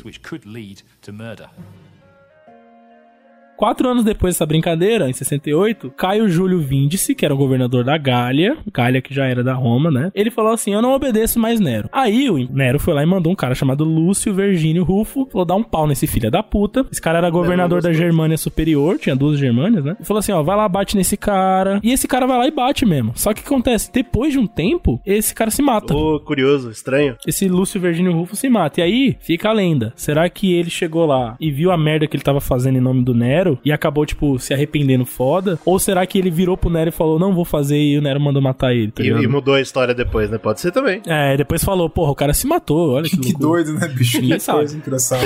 Até que chegou um ponto que os imperadores fizeram uma carta de repúdio gigante e falaram o seguinte, ó... Fizeram a CPI do fogo. CPI do fogo, vamos fazer aqui. E aí botaram, ó, o controle militar do Império está comprometido, né, com esse cara no poder e o caralho. Aí os caras conseguem fazer uma artimanha lá no Senado pra, tipo, declarar o Nero de- deposto, né? Tira o Nero do poder e declara ele inimigo de Impeachmentaram o Roma. Nero mesmo? Caramba. Tiraram. Empicharam o Nero, declararam ele inimigo de Caraca, que Estado pelo- pelo- pelas merdas que ele tinha feito. E aí botaram um cara no lugar, um cara chamado Galba. Ó, esse Galba vai ser agora o novo imperador interino aí, enquanto a gente pega o Nero pra, pra ele pagar pelos crimes. Aí, segundo esse historiador Suetônio, Nero foge de Roma e ele vai junto com a ajuda de um secretário dele que era Epafrodito o nome. Os casos nome também. E ele combina com esse cara pra esse cara matar ele, tipo um suicídio assistido.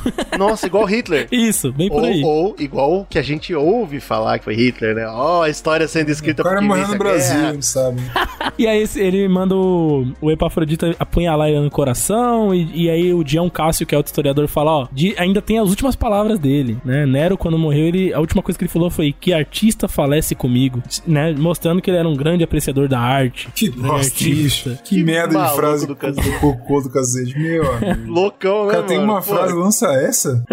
Ele queria lançar, lançar, sei lá, cada cachorro que lampa sua caceta. Várias frases incríveis, cara. Defesa Queimei ataque, foi porra, pouco. qualquer coisa que é, podia falar, né? porra, que merda. Pois é, mas é isso, e morre com ele o quê? A dinastia, né? O último dos germanos ali que começou com Augusto, né? E é legal, cara, porque essa dinastia ela morre de uma forma muito feia, né, cara? Assim, é, de novo, né? É Roma contando a história pelas próprias palavras. Esse foi, por exemplo, o primeiro imperador que, que comete suicídio, que é uma coisa muito pesada. E segundo, começou a ter essa ideia de que, pô, esses caras que são deuses, porque todos eles foram deidificados até agora, né? Todos, ah, a gente vem de família de Deus, foram escolhidos por Deus. Não tá dando certo essa porra. Que Deus escolhe Calígula e Nero? Não é um Deus legal.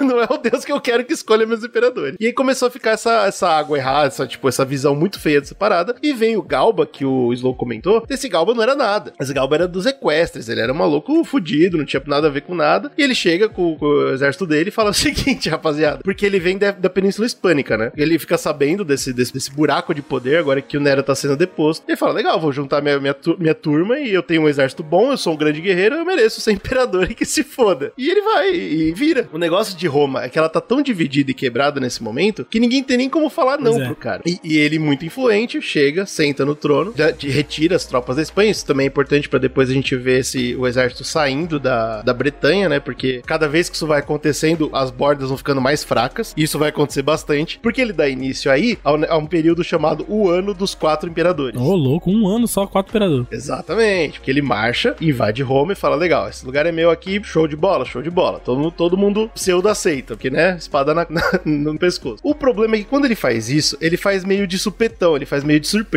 Então, quando ele vai passando pelos territórios de Roma, que é enorme, até chegar na, na cidade principal, ele vai meio que em guerra, assim, entendeu? Então, tipo, tem uns povos que não concordam, uma galera que eu não sei o que você tá fazendo, ele passa a espada e fala o seguinte, amigão, eu sou o novo imperador, se você não, se você não aceita isso, isso, eu vou te passar a faca. Só que isso não Certo. tinha sido consumado ainda. Então ele faz esse caminho meio trilhado de sangue. E quando ele chega lá e finalmente vira imperador, tem um monte de gente muito puta com ele. Tipo, um monte de gente. é, tem um grande desconforto em toda Roma que fala assim: pô, eu não acho que esse cara deveria ser imperador. Só pela cagada que ele fez aí. Só por esse caminho bosta. Só pelo começo. Mas aí já- qual que é o negócio? Ele faz, ele faz outra coisa. Então o povo já não tá do lado dele, né? Já é negativo. Aí ele chega e faz uma coisa que todo imperador chega, e, né, tipicamente faz, que é matar uma porrada de senador. o senador morria muito. Era um cargo de alta, de alta Você periculosidade. ganhava bem também, mas tinha um, um perigo grande. Ele chega e mata uma porrada de imperador, então ele também perde um monte de aliado na nobreza. Ou, ou e no Senado. A galera fica, porra, amigão, né? O que, que você tá querendo? Pra que lado você tá jogando? Ninguém tá te entendendo. E ele, pô, eu sou o imperador.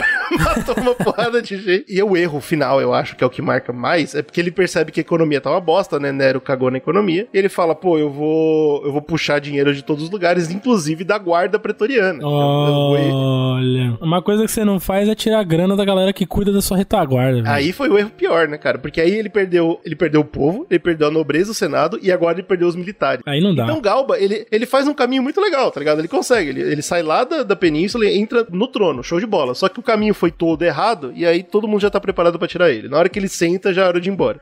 e quem vê essa oportunidade é um nobre, olha só que legal, né? Como tá sentado um cara que dessa vez ele não tem nada a ver com divindade, porra nenhuma, não é Augusto, não é nada. Esse cara é só um cara. Ah, to- fica meio que assim, opa, que legal, então todo mundo pode ser imperador. e um nobre fala, então acho que é legal o quê? Tá na hora de entrar um, um bancário, né? Um cara de negócios pra ser imperador. E ele começa a falar no, no ouvido da galera, da nobreza. Ô, imagina se o nobre fosse imperador, pô, e se eu for tal? Todo mundo começa a achar legal. O Otto, ganhando muito poder e muita influência, ele consegue convencer e pagar, né? a- os militares e principalmente a guarda pretoriana pra trair o Galba. E ninguém tava gostando do Galba mesmo, então a gu- a guarda pretoriana trai ele numa boa, mata ele em praça pública. Então deu nem dois meses que o cara é imperador, já, pô, já tem um imperador novo, o Otto. e ele falou: legal, galera, é seguinte, tá na hora, o Partido Novo dominou e agora a gente vai deixar na mão de businessman, né? Pra ver se a gente leva pra Pra frente. ver se E- vai, né? E Roma, e Roma pseudo aceitou, entendeu? Roma falou: ah, tá, vamos ver. Vamos ver o que vai acontecer com o nobre no poder pra que se dane. Só que não tinha e-mail, não tinha internet, nada foi informado pra ninguém dessa história. Só aconteceu ali no meio. E tem a galera que eu já falei ali no começo do podcast, eu marquei não por acaso. Tem todo aquele exército germânico. Lembra que a gente comentou que são um exército que os caras são fortes pra caramba, Sim. luta muito. Que já pô, E essa tiveram que galera? ser pra conquistar a região. A última informação que chegou no ouvido deles é que o Galba fez uma trilha de sangue e virou imperador. E quando eles recebem essa informação, eles falam: opa, se é pra fazer trilha de sangue, é melhor que seja a gente. e eles, antes do Otto fazer o que ele faz, eles já lançaram o monstro deles, um maluco, velho, um viking chamado Vitellius. Hum. Que era brabo, forte e, e- e não queria saber de nada. Ele, é- ele já tava descendo a, a milhão. E quando o Otto toma o poder, o Vitellius não quer saber quem é que tá no poder. o Vitellius vai matar. Ele foi, ele foi pra matar o Foi Galba. pra isso que me chamaram, foi pra isso. Vamos ser hipócrita, porra. E é muito bom isso, mano, porque o Otto até tenta conversar, ele manda Mensageiros. mensageiros e tal, oferece de casar com a filha do, do Vitellius. O Vitellius fala, amigão, você não tá entendendo, eu vou chegar aí e eu vou te matar, é, é isso. E aí o Otto, no medo, ele acaba cometendo suicídio também, pra nem trombar o cara. Caralho. Quando ele chegar, eu vou me fuder tanto que eu prefiro morrer eu mesmo. O Otto se mata, se tornando assim o segundo imperador a cometer suicídio em uma- um período minúsculo de tempo, pra você imaginar como é que tava Roma. Tava né? feio o negócio, hein, bicho? Assim, Puta que pariu. Tava O imperador terrível. que era o cargo mais. Porra, imperador, né, cara? Tu manda, tu, Não tu é? vive na regalia. Esse cargo já tava feio a coisa, imagina uma plebe, velho. Uhum. Que merda.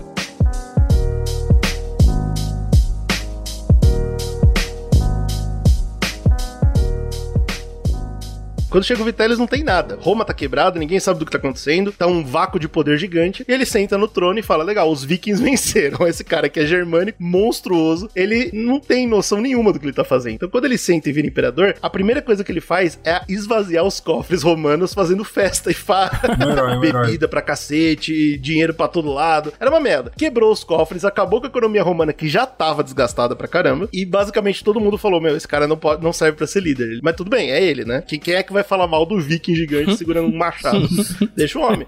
Mas tava uma merda. Ao mesmo tempo, ainda nesse ano, como esse ano foi muito conturbado e ninguém ficou sabendo das mudanças que iam acontecendo, a mesma coisa tinha acontecido no sul. A mesma coisa que aconteceu no norte aconteceu no sul. E a galera do sul tava se reunindo, a galera do sul e do leste. Elas estavam se reunindo sobre um novo nome, o Vespasiano. Esse cara era muito parecido com o Vitellius no norte, era esse cara no sul e no leste. Ele era um grande líder, só que esse era carismático, era inteligente, ele era um ótimo estrategista. e ele vi- viu a situação e antes de entrar em Roma, ele parou e falou: peraí, se eu fizer isso, eu vou ser só o quarto de uma linha de cinco 5, 6 que vai acontecer. Aí eu vou morrer também. Então, pera, eu vou fazer diferente. Ao invés de ir pra Roma, ele desce e ele vai em direção a, ao Egito. Pra fazer isso, ele tá, ele tá em guerra, né? Ele tá no meio da guerra, da primeira grande guerra judaico-romana que tá rolando. E eles estão invadindo Jerusalém. Eles estão em sítio de Jerusalém. Tá um inferno, tá muito difícil essa guerra. E ele fala, pô, eu preciso ah, sair daqui, tá ligado? E se eu sair daqui agora pra ir pra Roma, vão, vão olhar muito mal. Vão falar, pô, esse cara tá fugindo da guerra. Isso pega muito mal. Uhum. Então ele tem uma ideia muito, muito corajosa, inclusive, que é falar assim: pra provar que eu, que eu tô deixando meu interesse na guerra, eu vou deixar meu filho, meu primogênito, meu filho Titus, aqui na guerra. Ele vai controlar essa porra, ele vai ser o novo líder. aqui. E eu vou me preocupar com Roma, mas assim, eu tenho, né, é, eu, eu não tô abandonando o fronte de guerra, eu tô deixando meu filho lá, que é uma coisa muito importante nessa época, a gente sabe disso. E esse cara, ele era muito bem visto, porque, de novo, né, ele também não tinha nenhum tipo de, de coisa religiosa, ele não era augusto de forma nenhuma, mas ele tinha a história dele, a família dele, tinha relação lá com os legionários do César. Há Ah.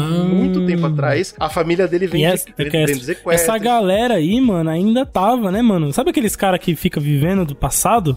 essa galera tava rolando lá Então, ainda, né, era velho? diferente de você falar, pô, eu tenho uma linha de sangue que é pura e divina. Não, eu tenho uma linha, linha de sangue que lutou contra os mai- a favor dos maiores imperadores de Roma. Então, a galera já respeitava isso. Falar, pô, então pelo menos você tem alguma, alguma coisa aí, você tem alguma coisa em jogo e tal. Pô, o cara deixou o próprio filho pra lutar no lugar dele, bem legal. Vamos ver pra onde ele vai. Ele, como eu falei, ele não vai pra Roma, ele vai pro sul, ele vai até a parte do Egito ali, onde ele sabe que é onde o Roma precisava muito dos, dos grãos que eles plantavam lá. Eles plantavam naquele pedaço mais, mais frutífero ali do, do Egito. Uhum. E ele falou: Bom, legal, então é o seguinte, eu me nomeio imperador e eu nem vou lutar. A única coisa que eu vou fazer é impedir que os grãos saiam. E vou. vou basicamente o que ele fez foi sitiar Roma do jeito mais inteligente possível, tá ligado? Ele preparou a, a comida. Pronto, vou ficar por aqui. e eu sou o imperador, e é isso aí.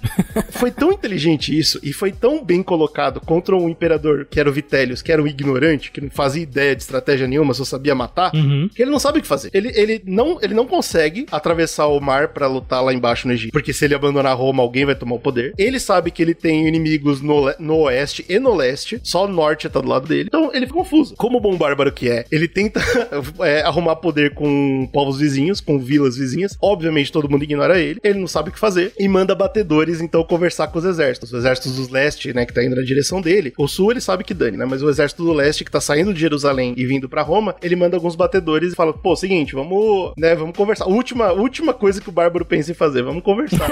vamos ver o que a gente Isso pode aí fazer." não tá nos set skill dele, cara. Conversar é demais. Não, é de muita ele coisa. demorou aí, tanto pra fazer isso que primeiro ele tentou lutar, não conseguiu. Aí depois ele conseguiu, ele tentou buscar força externa, não conseguiu. Aí quando ele finalmente manda os batedores, eu gosto dessa história. Hum. É óbvio que é lenda, mas eu gosto muito que ele manda os batedores e fala assim: "Não, beleza, então vamos conversar. Beleza, eu topo". E aí os batedores saem do portão, voltam e falam: "Então, é que o exército dele já tá aqui na porta, já é".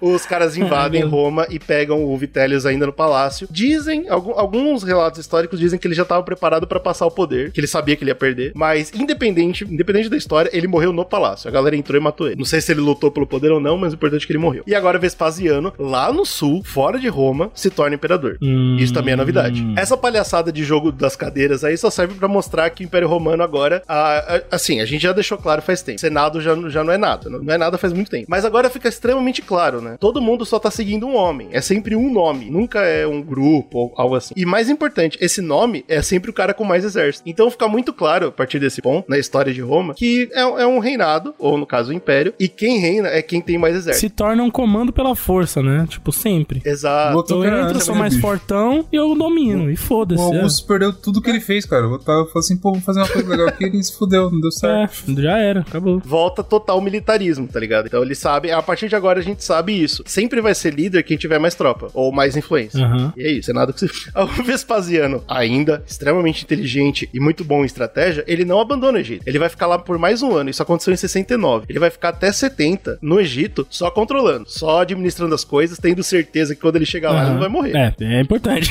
É importante. jogando o jogo dos tronos, movendo as peças, e no seu lugar, quem Uhum. fica sentado no trono é seu segundo filho. Titus tá lutando na Judéia, na, na Judéia lá, Jerusalém. Então ele manda seu segundo filho, que é o Domiti- Domiciano, e esse Domiciano é interessante porque ele é o filho mais jovem, então ele nunca teve com os pais na, na batalha, ele nunca teve nem com o pai nem com o irmão. Então ele é um filho que cresceu a vida inteira em Roma. Por que isso é importante? Porque ele é o cara que entende política. Isso pro bem ou pro mal, tá? Ele é o cara político. Então até agora o, o- o- Vespasiano tem dois filhos, né? Um guerreiro e um político. Ele deixa o político no poder, enquanto ele vai organizando as coisas lá do Egito. Finalmente, em 70, ele se vê preparado e vai pra Roma, e ele consegue ter 10 anos aí de império bom, império forte, que ele faz coisas muito importantes. E Tem alguns pontos aqui que eu vou levantar pra vocês, são três grandes pontos que essa nova dinastia, que é a di- dinastia Flaviana, que o Vespasiano começa, ela é lembrada. A primeira delas é propaganda de guerra, extremamente importante. A segunda é o entretenimento, isso já vem do Nero, né, porque eles percebem que funciona mesmo. Sim. E a terceira é o controle ideológico das pessoas. Opa! Começou agora, a coisa ficou incrível Agora, agora. ficou, agora é um presente agora. O cara era um Agora, líder de verdade, ele porra. percebe que a história é escrita por quem vence. Então ele decide fazer o contrário. Ele fala: então eu vou escrever a, vitó- a história agora, porque a vitória vai ser minha.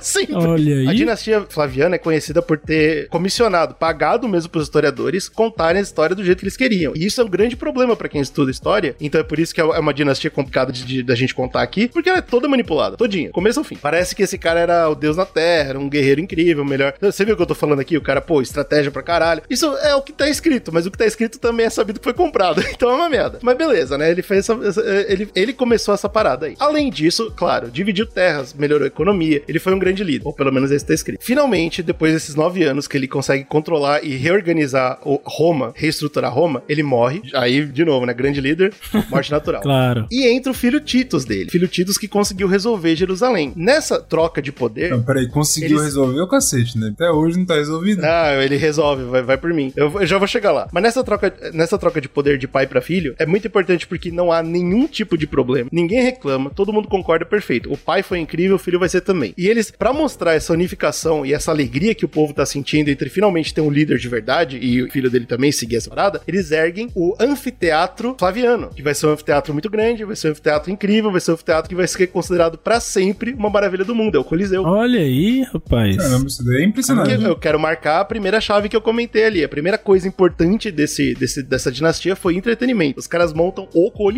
E é claro que, pra não perder tempo falando do Coliseu, que é coisa pra cacete, eu acho que a gente tem que fazer. Inclusive, eu tô propondo pra próxima season, hein? Temporada 3 do Zcast. Vai ter uma série sobre maravilhas do mundo. Deixa eu falar dessa porra louco. desse Coliseu aí, foda. Rapaz, Bom, monta, nessa, nessa foi nova monta pra o mim. Coliseu. O cara cheio de É legal ideia pra- aí, velho. Falando isso, eu vou aceitando só. É legal pra cacete, ele monta o Coliseu, todo mundo fica feliz pra caramba. E aí vem o Titus. O Titus, como eu falei, ele resolveu Jerusalém. Como que ele fez isso? Ele destruiu toda Jerusalém. Ele invadiu, quebrou tudo, destruiu o tal do segundo templo, né? Que Ah. onde tinha sido reconstruído o templo de Salomão. A gente já comentou essa história toda aí, né? Quando a gente falou, falou de lugares sagrados, né? A gente tem um cast sobre isso. Exato. A gente conta essa história quando Roma vem, passa ali a, um machado em Jerusalém, derruba foi tudo. Então, e aí é claro, é uma história terrível, porque é de novo um povo que tá sendo perseguido desde o começo da história humana e continua sendo perseguido e destruído. Mas pra Roma, isso é uma vitória fodida, porque essa guerra durou muito tempo. Todo mundo achava que ia ficar lá, parado, sitiado e foda-se. E o Titus consegue vencer essa guerra. Matar uma porrada de judeu, o pessoal calcula que morreu por volta de um milhão de judeus nessa brincadeira. E aí eles sofreram mais uma diáspora, né? Então os judeus que já tinham saído do seu território, agora saíram de novo e se espalharam pela Europa, nesse momento. Aham. E vão, vão- vai acontecer mais vezes isso na história, então não esquenta não. Mas o ponto é, ele consegue fazer essa parada, ele vem agora muito forte vencendo essa guerra, e agora a gente vai pra segunda é, chave, o segundo grande ponto da dinastia, que é a propaganda de guerra. Quando ele, ele faz isso, ele tem uma vitória muito grande debaixo do sim, e ele vende essa ideia de que Roma tem que ter um exército que é o imbatível, o melhor de todos. E isso funciona muito bem, porque eles começam a investir muito no exército, e o exército fica muito feliz. Isso a gente já vem trazendo do Augusto também, que é aquela parada, o exército que ganha bem, o exército que vive a vida inteira dentro do exército, né, 20 anos no exército lá. Sim. E que tem honra de fazer isso, tem orgulho de fazer isso e sabe que a família não vai morrer. Isso volta pro podcast de República, que a gente não, não era essa realidade. Então ele tem. A gente tem esses dois pontos muito grandes: entretenimento e essa, essa noção de nacionalismo e propaganda de guerra muito forte que tá acontecendo. Legal, show. Funciona muito bem. Ele completa o Coliseu que o pai começou. É um imperador extremamente generoso, muito competente, pelo menos é isso que a história tá falando. Eu, eu não confio, porque eu sei que a história foi comprada. Uhum. E acontece uma coisa muito importante. Assim como os, fo- os fogos que aconteciam, assim como aconteceu com Nero, Roma pega fogo algumas vezes, mas em 79 especificamente acontece um grande desastre natural em Roma, que é a, a- a erupção do Vesúvio. Ah. Exato, Pompeia, Pompeia Vem daí. é O Pompeia acontece aí. Essa nem o Cornão que tava manipulando a história esperava. Então, Essa mas nem é ele. super lindo. Fala que ele foi o primeiro lá, entendeu? Pegou o cavalo dele e falou: Claro, vou salvar claro. Pompeia. E foi e, e salvou as pessoas e ajudou a reconstruir as casas. Um ele cavalo pegou na madeira. A história diz que esse cara foi incrível. Que ele falou: Não, eu vou. Ele, ele sozinho reconstruiu Pompeia. Claro, não, obviamente, velho. Tem nada lá. Pô, acho incrível de Pompeia você encontrar os corpos, né, cara? Que você vê. É eles bem tão, tipo, pesado, Pesado. momentos que não deveriam estar, né, bicho? Não, ninguém tava confortável ele Aquela parada, tipo, você morreu no momento que não era pra morrer também, né, bicho? Você tá, putz, no momento suportável. Então, mas a, né? mas a história vê isso com colhos muito bons pro Tai, pro Tito, entendeu? Parece que ele foi incrível. Uhum. E é interessante essa parada porque também entra na, na discussão, né? Pô, Nero, que era um cara odiado, aconteceu um fogo e todo mundo falou que é culpa dele. Agora o Titus, que é um cara amado, ou pelo menos foi escrito que ele era amado, acontece o, o maior desastre natural que o Império Romano vai ver. E a galera fala, pô, esse cara foi incrível. esse cara venceu o Vesúvio na porrada. É muito interessante. Finalmente ele morre também por causas naturais. No caso Claro. é febre, se eu não me engano. Claro, claro, uma Mas, é, febrinha. ninguém assassina ele. Causada ali É, por ninguém uma meia, meia dúzia de veneno. É, simples. Ele morre e finalmente o irmão mais novo, aquele que era mais político, que eu já falei, esse não é um soldado. Importante marcar isso. Hum. Domiciano. Todo mundo também, ninguém fala nada, ninguém reclama. Pô, se é filho do Vespasiano, é bem-vindo, pode entrar. Ele tinha muito mais experiência política, então ele vai jogar um jogo totalmente diferente. A primeira coisa que ele faz é econômica. Ele reimprime toda a moeda romana. Ele aumenta o valor da moeda, porque é assim que você fazia, tá, galera? Uma, uma aula aí de economia internacional daquela época, pra sua moeda ser mais forte, não dependia muito do que você fazia dentro do seu país, dependia do que, que era feita a sua moeda. E ele melhora, ele, ele faz a moeda ter mais prata dentro dela, entendeu? Então ele melhora a economia in- internacional de Roma. Já aí, pô, e é claro, né, imprime a cara dele, do pai e do irmão, da porra das moedas, aumentando-se o valor dela. Legal, show. Ele também espalha mais ainda o conceito nacionalista de reconstrução. Então aqueles fogos que eu falei que destruíram Roma em alguns momentos, especialmente o do Nero, que até agora não tinha sido reparado todo, ele sozinho consegue fazer. O Domiciano foi muito conhecido por parar totalmente a- o desenvolvimento das bordas de Roma e trabalhar de novo internamente. Isso a gente sabe que é muito importante. Foi outra coisa que Augusto também, a Pax Romana, o cara comeu solto. Só que o problema é que ele era extremamente político. Então, pra fazer tudo isso, especialmente as reconstruções e o dinheiro necessário, ele teve que fazer várias alianças. Teve que comprar o cetrão, essas paradas aí que não, não é bem vista, especialmente pela nobreza e pelo povo, que sabe que politicagem é, é ruim. Nesse ponto da história romana, a gente tem que lembrar que tudo que relaciona com república é mal visto. Então, o cara ser político não é legal. Apesar de dele ter feito uma porrada de coisa muito legal, de ter dominado a Bretanha, tudo isso, o, o, o reinado do, do Domiciano ser muito positivo, por algum motivo ele foi assassinado. Eu não consegui encontrar motivo claro pra esse cara ter sido assassinado pelo Senado, mas ele foi. Eu acredito que é por isso, que ele teve que fazer alianças políticas que não, alguém não ficou agradado com essa história, tá ligado? Mas é muito estranho. E se você pesquisa, é difícil de encontrar, porque o cara aparentemente foi ótimo e Mataram. mataram ele. não, é, faz É muito, é muito curioso, cara. Eu acho muito estranho. E é triste também, porque acaba aí a dinastia Flaviana. A dinastia Flaviana, que foi uma família só: pai, filho mais velho e filho mais novo. E um conselheiro de Domiciano chamado Nerva, ele acaba subindo. E olha só que interessante: o conselheiro sobe para imperador, né, cara? Isso mostra como já acabou aquela história de, ah, eu sou Sim, filho de rei. herança, ou sangue sangue tal. sagrado. Não tem mais essa história, né, cara? Entra esse Nerva e esse Nerva vai dar início a uma dinastia, a maior dinastia do Império Romano. A gente vai largar esse podcast aqui no ápice do Império Romano, que foi graças à dinastia Flaviana que conseguiu montar as estruturas, né? E não só econômicas, mas também nacionalistas, Caramba, pra isso que doido, acontecer.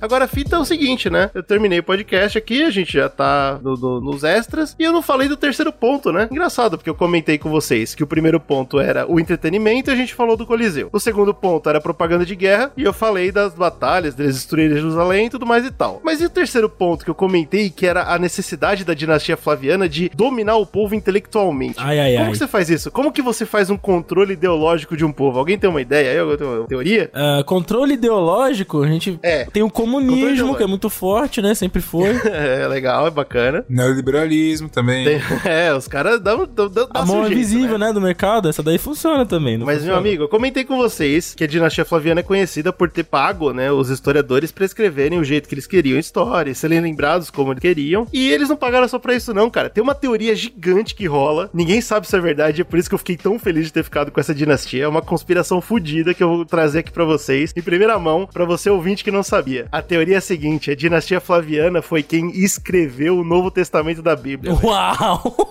Uau! Pega essa! Então você tá dizendo É que não foi. Pedro, não foi João, foi o Flávio, é isso que você tá dizendo. Foram os romanos, meu irmão. Romano, o Romanos. Herege? Tem, na Romano. Bíblia tem, né? Romanos, não sei o que lá. Tem lá na Bíblia, pô. Ah, esse daí foi Olha Romanos, aí. esse foi Romanos. Mas, porra, herege, cara. Então, meu amigo, é, é complicado, mas assim, isso tudo se alimenta dessa teoria que rola. Teoria não. O, o que é sabido é que a dinastia Flaviana foi. Ela controlou a informação, né? Ela hoje é lembrada como uma das maiores dinastias, não por acaso. A gente não sabe o que aconteceu de verdade. E um jeito muito bom de você passar isso pro povo é através de religião, cara. Então, tem uma teoria muito forte que rola, que eles escreveram o Novo Testamento, por quê? Porque eles tinham acabado de destruir Jerusalém, né? E eles sabiam o perigo que era aquela religião forte que eles tinham lá. Uhum. A gente tem que lembrar que o Velho Testamento é um Deus violento, né? Um Deus que prega a liberação do povo na porrada. E, meu irmão, você quer estar tá livre, então você tem que pegar em armas e tal. Aham. E, ele- e isso não era interessante pra ele. E a gente sabe também, outro ponto muito importante, que os romanos eram conhecidos por absorver cultura, né? Então, ao invés de chegar lá e falar, não, essa religião tá errada, que eles sabiam que não funcionava, Peraí, como que ele sabia disso aí, cara? Agora eu fiquei curioso.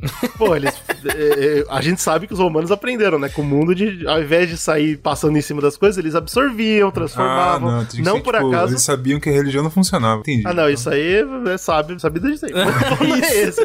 Caralho. Funcionava muito nessa época, quando você precisava de um povo que, que fizesse o que você mandasse, tá ligado? A gente sabe da história que Roma se apropriou muito forte do cristianismo. né, Exato, cara? de muita E coisa. Vai vir, a gente vai falar bastante disso quando a gente vai falar no próximo cast aí do, no final do- de Roma, quando tem essa parada forte do cristianismo. eu acho que né? no próximo cast a gente falar que se, se eles fizeram isso com essa intenção, foi um tiro no pé, né? Foi total, total. Mas a intenção nesse momento era segurar os judeus, né? Que estavam extremamente violentos e tal. E aí eles vêm pra essa parada e tem alguns pontos interessantes que a galera levanta, né? Historiadores tentam levantar e tal. Ninguém sabe quem foi que escreveu o Novo Testamento, né? Assim como ninguém sabe quem escreveu a Bíblia. Vem, vem de conta, de conta. Rapaz, tem gente que quer, diz que sabe. Tem gente que diz que sabe. Pois Tem gente é, que diz GG, que você sabe. tá. Não, é, não põe ninguém aí, não, que tem muita gente. Acho que ninguém. Acho que ninguém é muito. Ninguém é muito. Tá, é eu- muita eu- pouca. É, vamos, vamos melhorar ainda. Não, não há provas de quem é que fez. Ponto é esse. Mas, cara, tem alguns pontos interessantes aqui. O primeiro é óbvio, como eu já comentei, pros romanos era infinitamente mais interessante ter um deus bondoso, né? E não por acaso ter uma mudança gritante entre o primeiro e o segundo tes- testamento, né? Onde um deus vingativo se torna é, carinhoso, perdoa, né? Então tem essa parada que é interessante. Outro ponto interessante são os messias até essa época. A gente já comentou em algum podcast sobre a origem do cristianismo. Na verdade, a gente falou sobre religiões no geral, né? Se eu não me engano. A gente faz muita coisa, cara. A gente falou muita coisa no Zcast. É, e é. a gente já comentou ah, sobre os Messias, né, cara? E, pô, tem Messias aí que você não pode nem falar o nome, nem mostrar a imagem, que é, é- é crime de guerra, tá Tipo ligado? quem? Fala aí pra mim.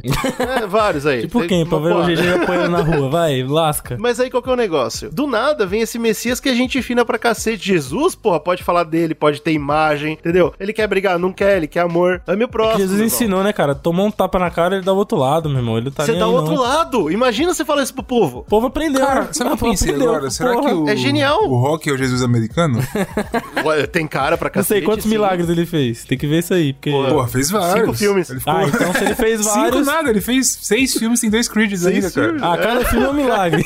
então, então ele fez Porra, bastante. então a é gente bom tem essa parada dos messias violentos terem salvo os judeus até então, né? Sempre era um messias violento que tirava, tipo, vamos atravessar o mar, vamos fazer o inferno, vamos sair do poder desse povo tirano. E eles vêm e trazem o messias que fala: não, não, fica tranquilo. O que a gente vive aqui não importa. Se você tá sofrendo, não dá nada. É, dá Você vai César é morrer e César. e você vai pro céu. Exa é genial essa parada, ligado? Tá vendo? Aí depois a gente tem mais, claro. A gente tem a fita do Jesus ser um Messias espiritual, que faz essa parada de que o, o próximo mundo é o que importa. Jesus, quando morre, perdoa todo mundo, inclusive os, os romanos, né? E fala, Deus, tá todo mundo liberado.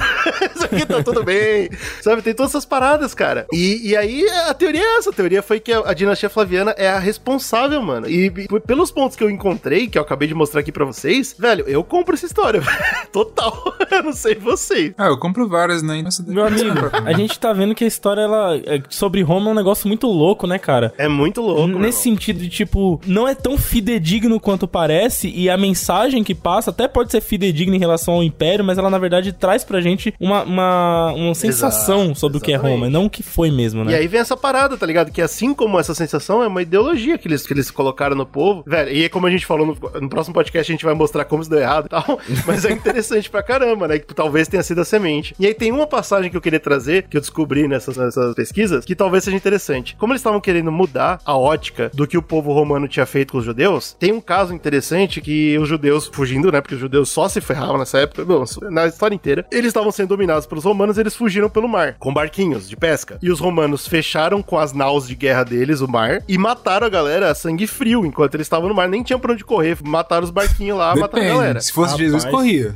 Então, aí o. Nossa, o Brunão foi muito sagaz. Porque por algum motivo tem essa sequência onde Jesus vai até o mar, né? E salva os pescadores que estão se afogando. Inclusive, depois, mais tarde, vem até dividir o peixe. Mas o ponto não é esse. Ele caminha sobre o mar e salva os pescadores. E, e a galera que acredita nessa teoria, nessa conspiração, fala que isso foi os, os romanos reescrevendo essa cena. entendeu? Olha Olha, aí é perigoso. Ah, mas aí é muita conspiração, cara. Pra caralho. Então, Bicho, é foda. GG, você É não foda. sabe É o que Romano água... falando, eu sou um vilão, pero não mute. É muita loucura isso, daí, cara. é, não é muito louco. Não, tipo, não é assim, eu sou. é- ele continua sendo vilão. Então, Só que cara, a fita é. Mas se fosse como que eu- escrito mesmo, eles não seriam vilão. Não seriam. É, Então, mas aí Jesus tá, seria isso romano, falam- não judeu. Mas isso eles sacaram. E aí, nossa, aí o Slow acabou de ganhar o argumento pra mim. Porque cacete, o Jesus é branco, meu irmão. Não, mas isso aí é Ah. porque a Europa é incrível, né, bicho? É, eurocentrismo, não, leu, eurocentrismo. você não leu Sim, a porra do ok. Crônica de Arthur, não, cara? Depois então, que eu concordo o- completamente. Inclusive, uma das imagens mais famosas de Jesus, que é replicada até hoje, é aquela que Da Vinci fez, né? Que ele é loiro de olho azul. Então, mas quem é, quem é que era loiro de olho azul nessa época? Os romanos, que tinha a terra da Germânia Não, lá, tudo eles, Os cara. germânicos. Aí você tá fazendo uma teoria, tipo, uma segunda teoria em cima da teoria. que Não, eu você acho tá assim, ó, Não, o GG cara, ele tá eu pegando a conspiração e tá explanando. Só que o que acontece é que ele tá pisando em água perigosa. É, assim como Jesus pisou em água, mas. Jesus pisou e saiu andando. Tu vai afundar. Assim, tem muito ponto que aponta pra isso ser verdade, mas é claro que é uma coisa que ninguém sabe e eu só achei muito interessante querer trazer aqui pra vocês. Eu acho que é um bom, Doideira, é um cara. ponto muito legal de terminar esse podcast. Eu Se nunca tinha ouvido casa falar que Roma é. Escreveu, né? É, porque mano? assim, se apropriar é o que a gente inclusive estuda, né? A história A sabe, nos conta é. isso, né? Que Roma cansou de bater nos, nos cristãos e falou: peraí. Falou, tá bom, vai. E se eu usar os cristãos pra, pra virar povo meu, né? Tipo, se eu dominar Exato, este povo em vez de ficar matando ele. E, e foi o que eles fizeram. Agora, escrever o que os cristãos acreditam é de fuder, hein, cara. É, meu irmão. É, Ainda é mais pra. A gente é falou no Alto. Império, teve imperadores aí que perseguiram tanto cristãos, né, cara? Doideira. Então, vamos, vamos- é, vamos ficar aí nessa. A gente não sabe se foi um grande tiro. Mano, se foi um grande tiro no pé, Roma. Bom, é foda, é incrível. É, Roma deu um tiro no pé dela e de raspão pegando no pé de todo mundo. Saiu pegando Cara. do tiro no pé da galera, foda-se. Se, foi, se for verdade isso, o roteirista do mundo é muito bom. Mas tudo bem, a gente não vai perder tempo aqui. Se você ah, concorda com essa porra, se você acha ridículo o que eu acabei de falar, manda e-mail pra gente, a gente quer muito saber a sua opinião e sobre todo esse primeiro momento do Império. Se aconteceu, se não aconteceu, o que, que você acha, como que eles podem falar com a gente, Bom? Tem o nosso e-mail que é republicazicast.gmail.com. Tem também as nossas redes sociais todas, né? Que você vai encontrar fácil aí no post. Tem nosso Instagram, arroba Zcast, nosso Facebook, barra Zcast. Tem o nosso Twitter, que é arroba republicazicast. E tem também a nossa Twitch e o nosso YouTube, que você tem que ir lá e seguir Nossa, e se é inscrever muita coisa. nos dois. Segue tudo, faz a filinha aí, ó. Só vai seguindo nós em tudo, porque a gente tá gerando conteúdo pra todas as plataformas. Que mais? Caramba, que louco, Tem-? É, é loucura, né, bicho? Mas isso só é possível graças ao apoia-se ou não. Exato. E pra você ajudar a gente, patrocinar o Zcast, ser um patrono, um Harry Potter aí, não tem, não sei o que lá, patrono, você vai em apoia.se barra Zcast e você, a partir do dinheiro que você acha que você tem que dar pra gente, você dá pra gente e assim você vai estar patrocinando, vai estar investindo num conteúdo maravilhoso que é o Zcast. Que delícia. É isso, cara. Ah, apoie o conteúdo que você ama e nos amem. Cause this shit is real.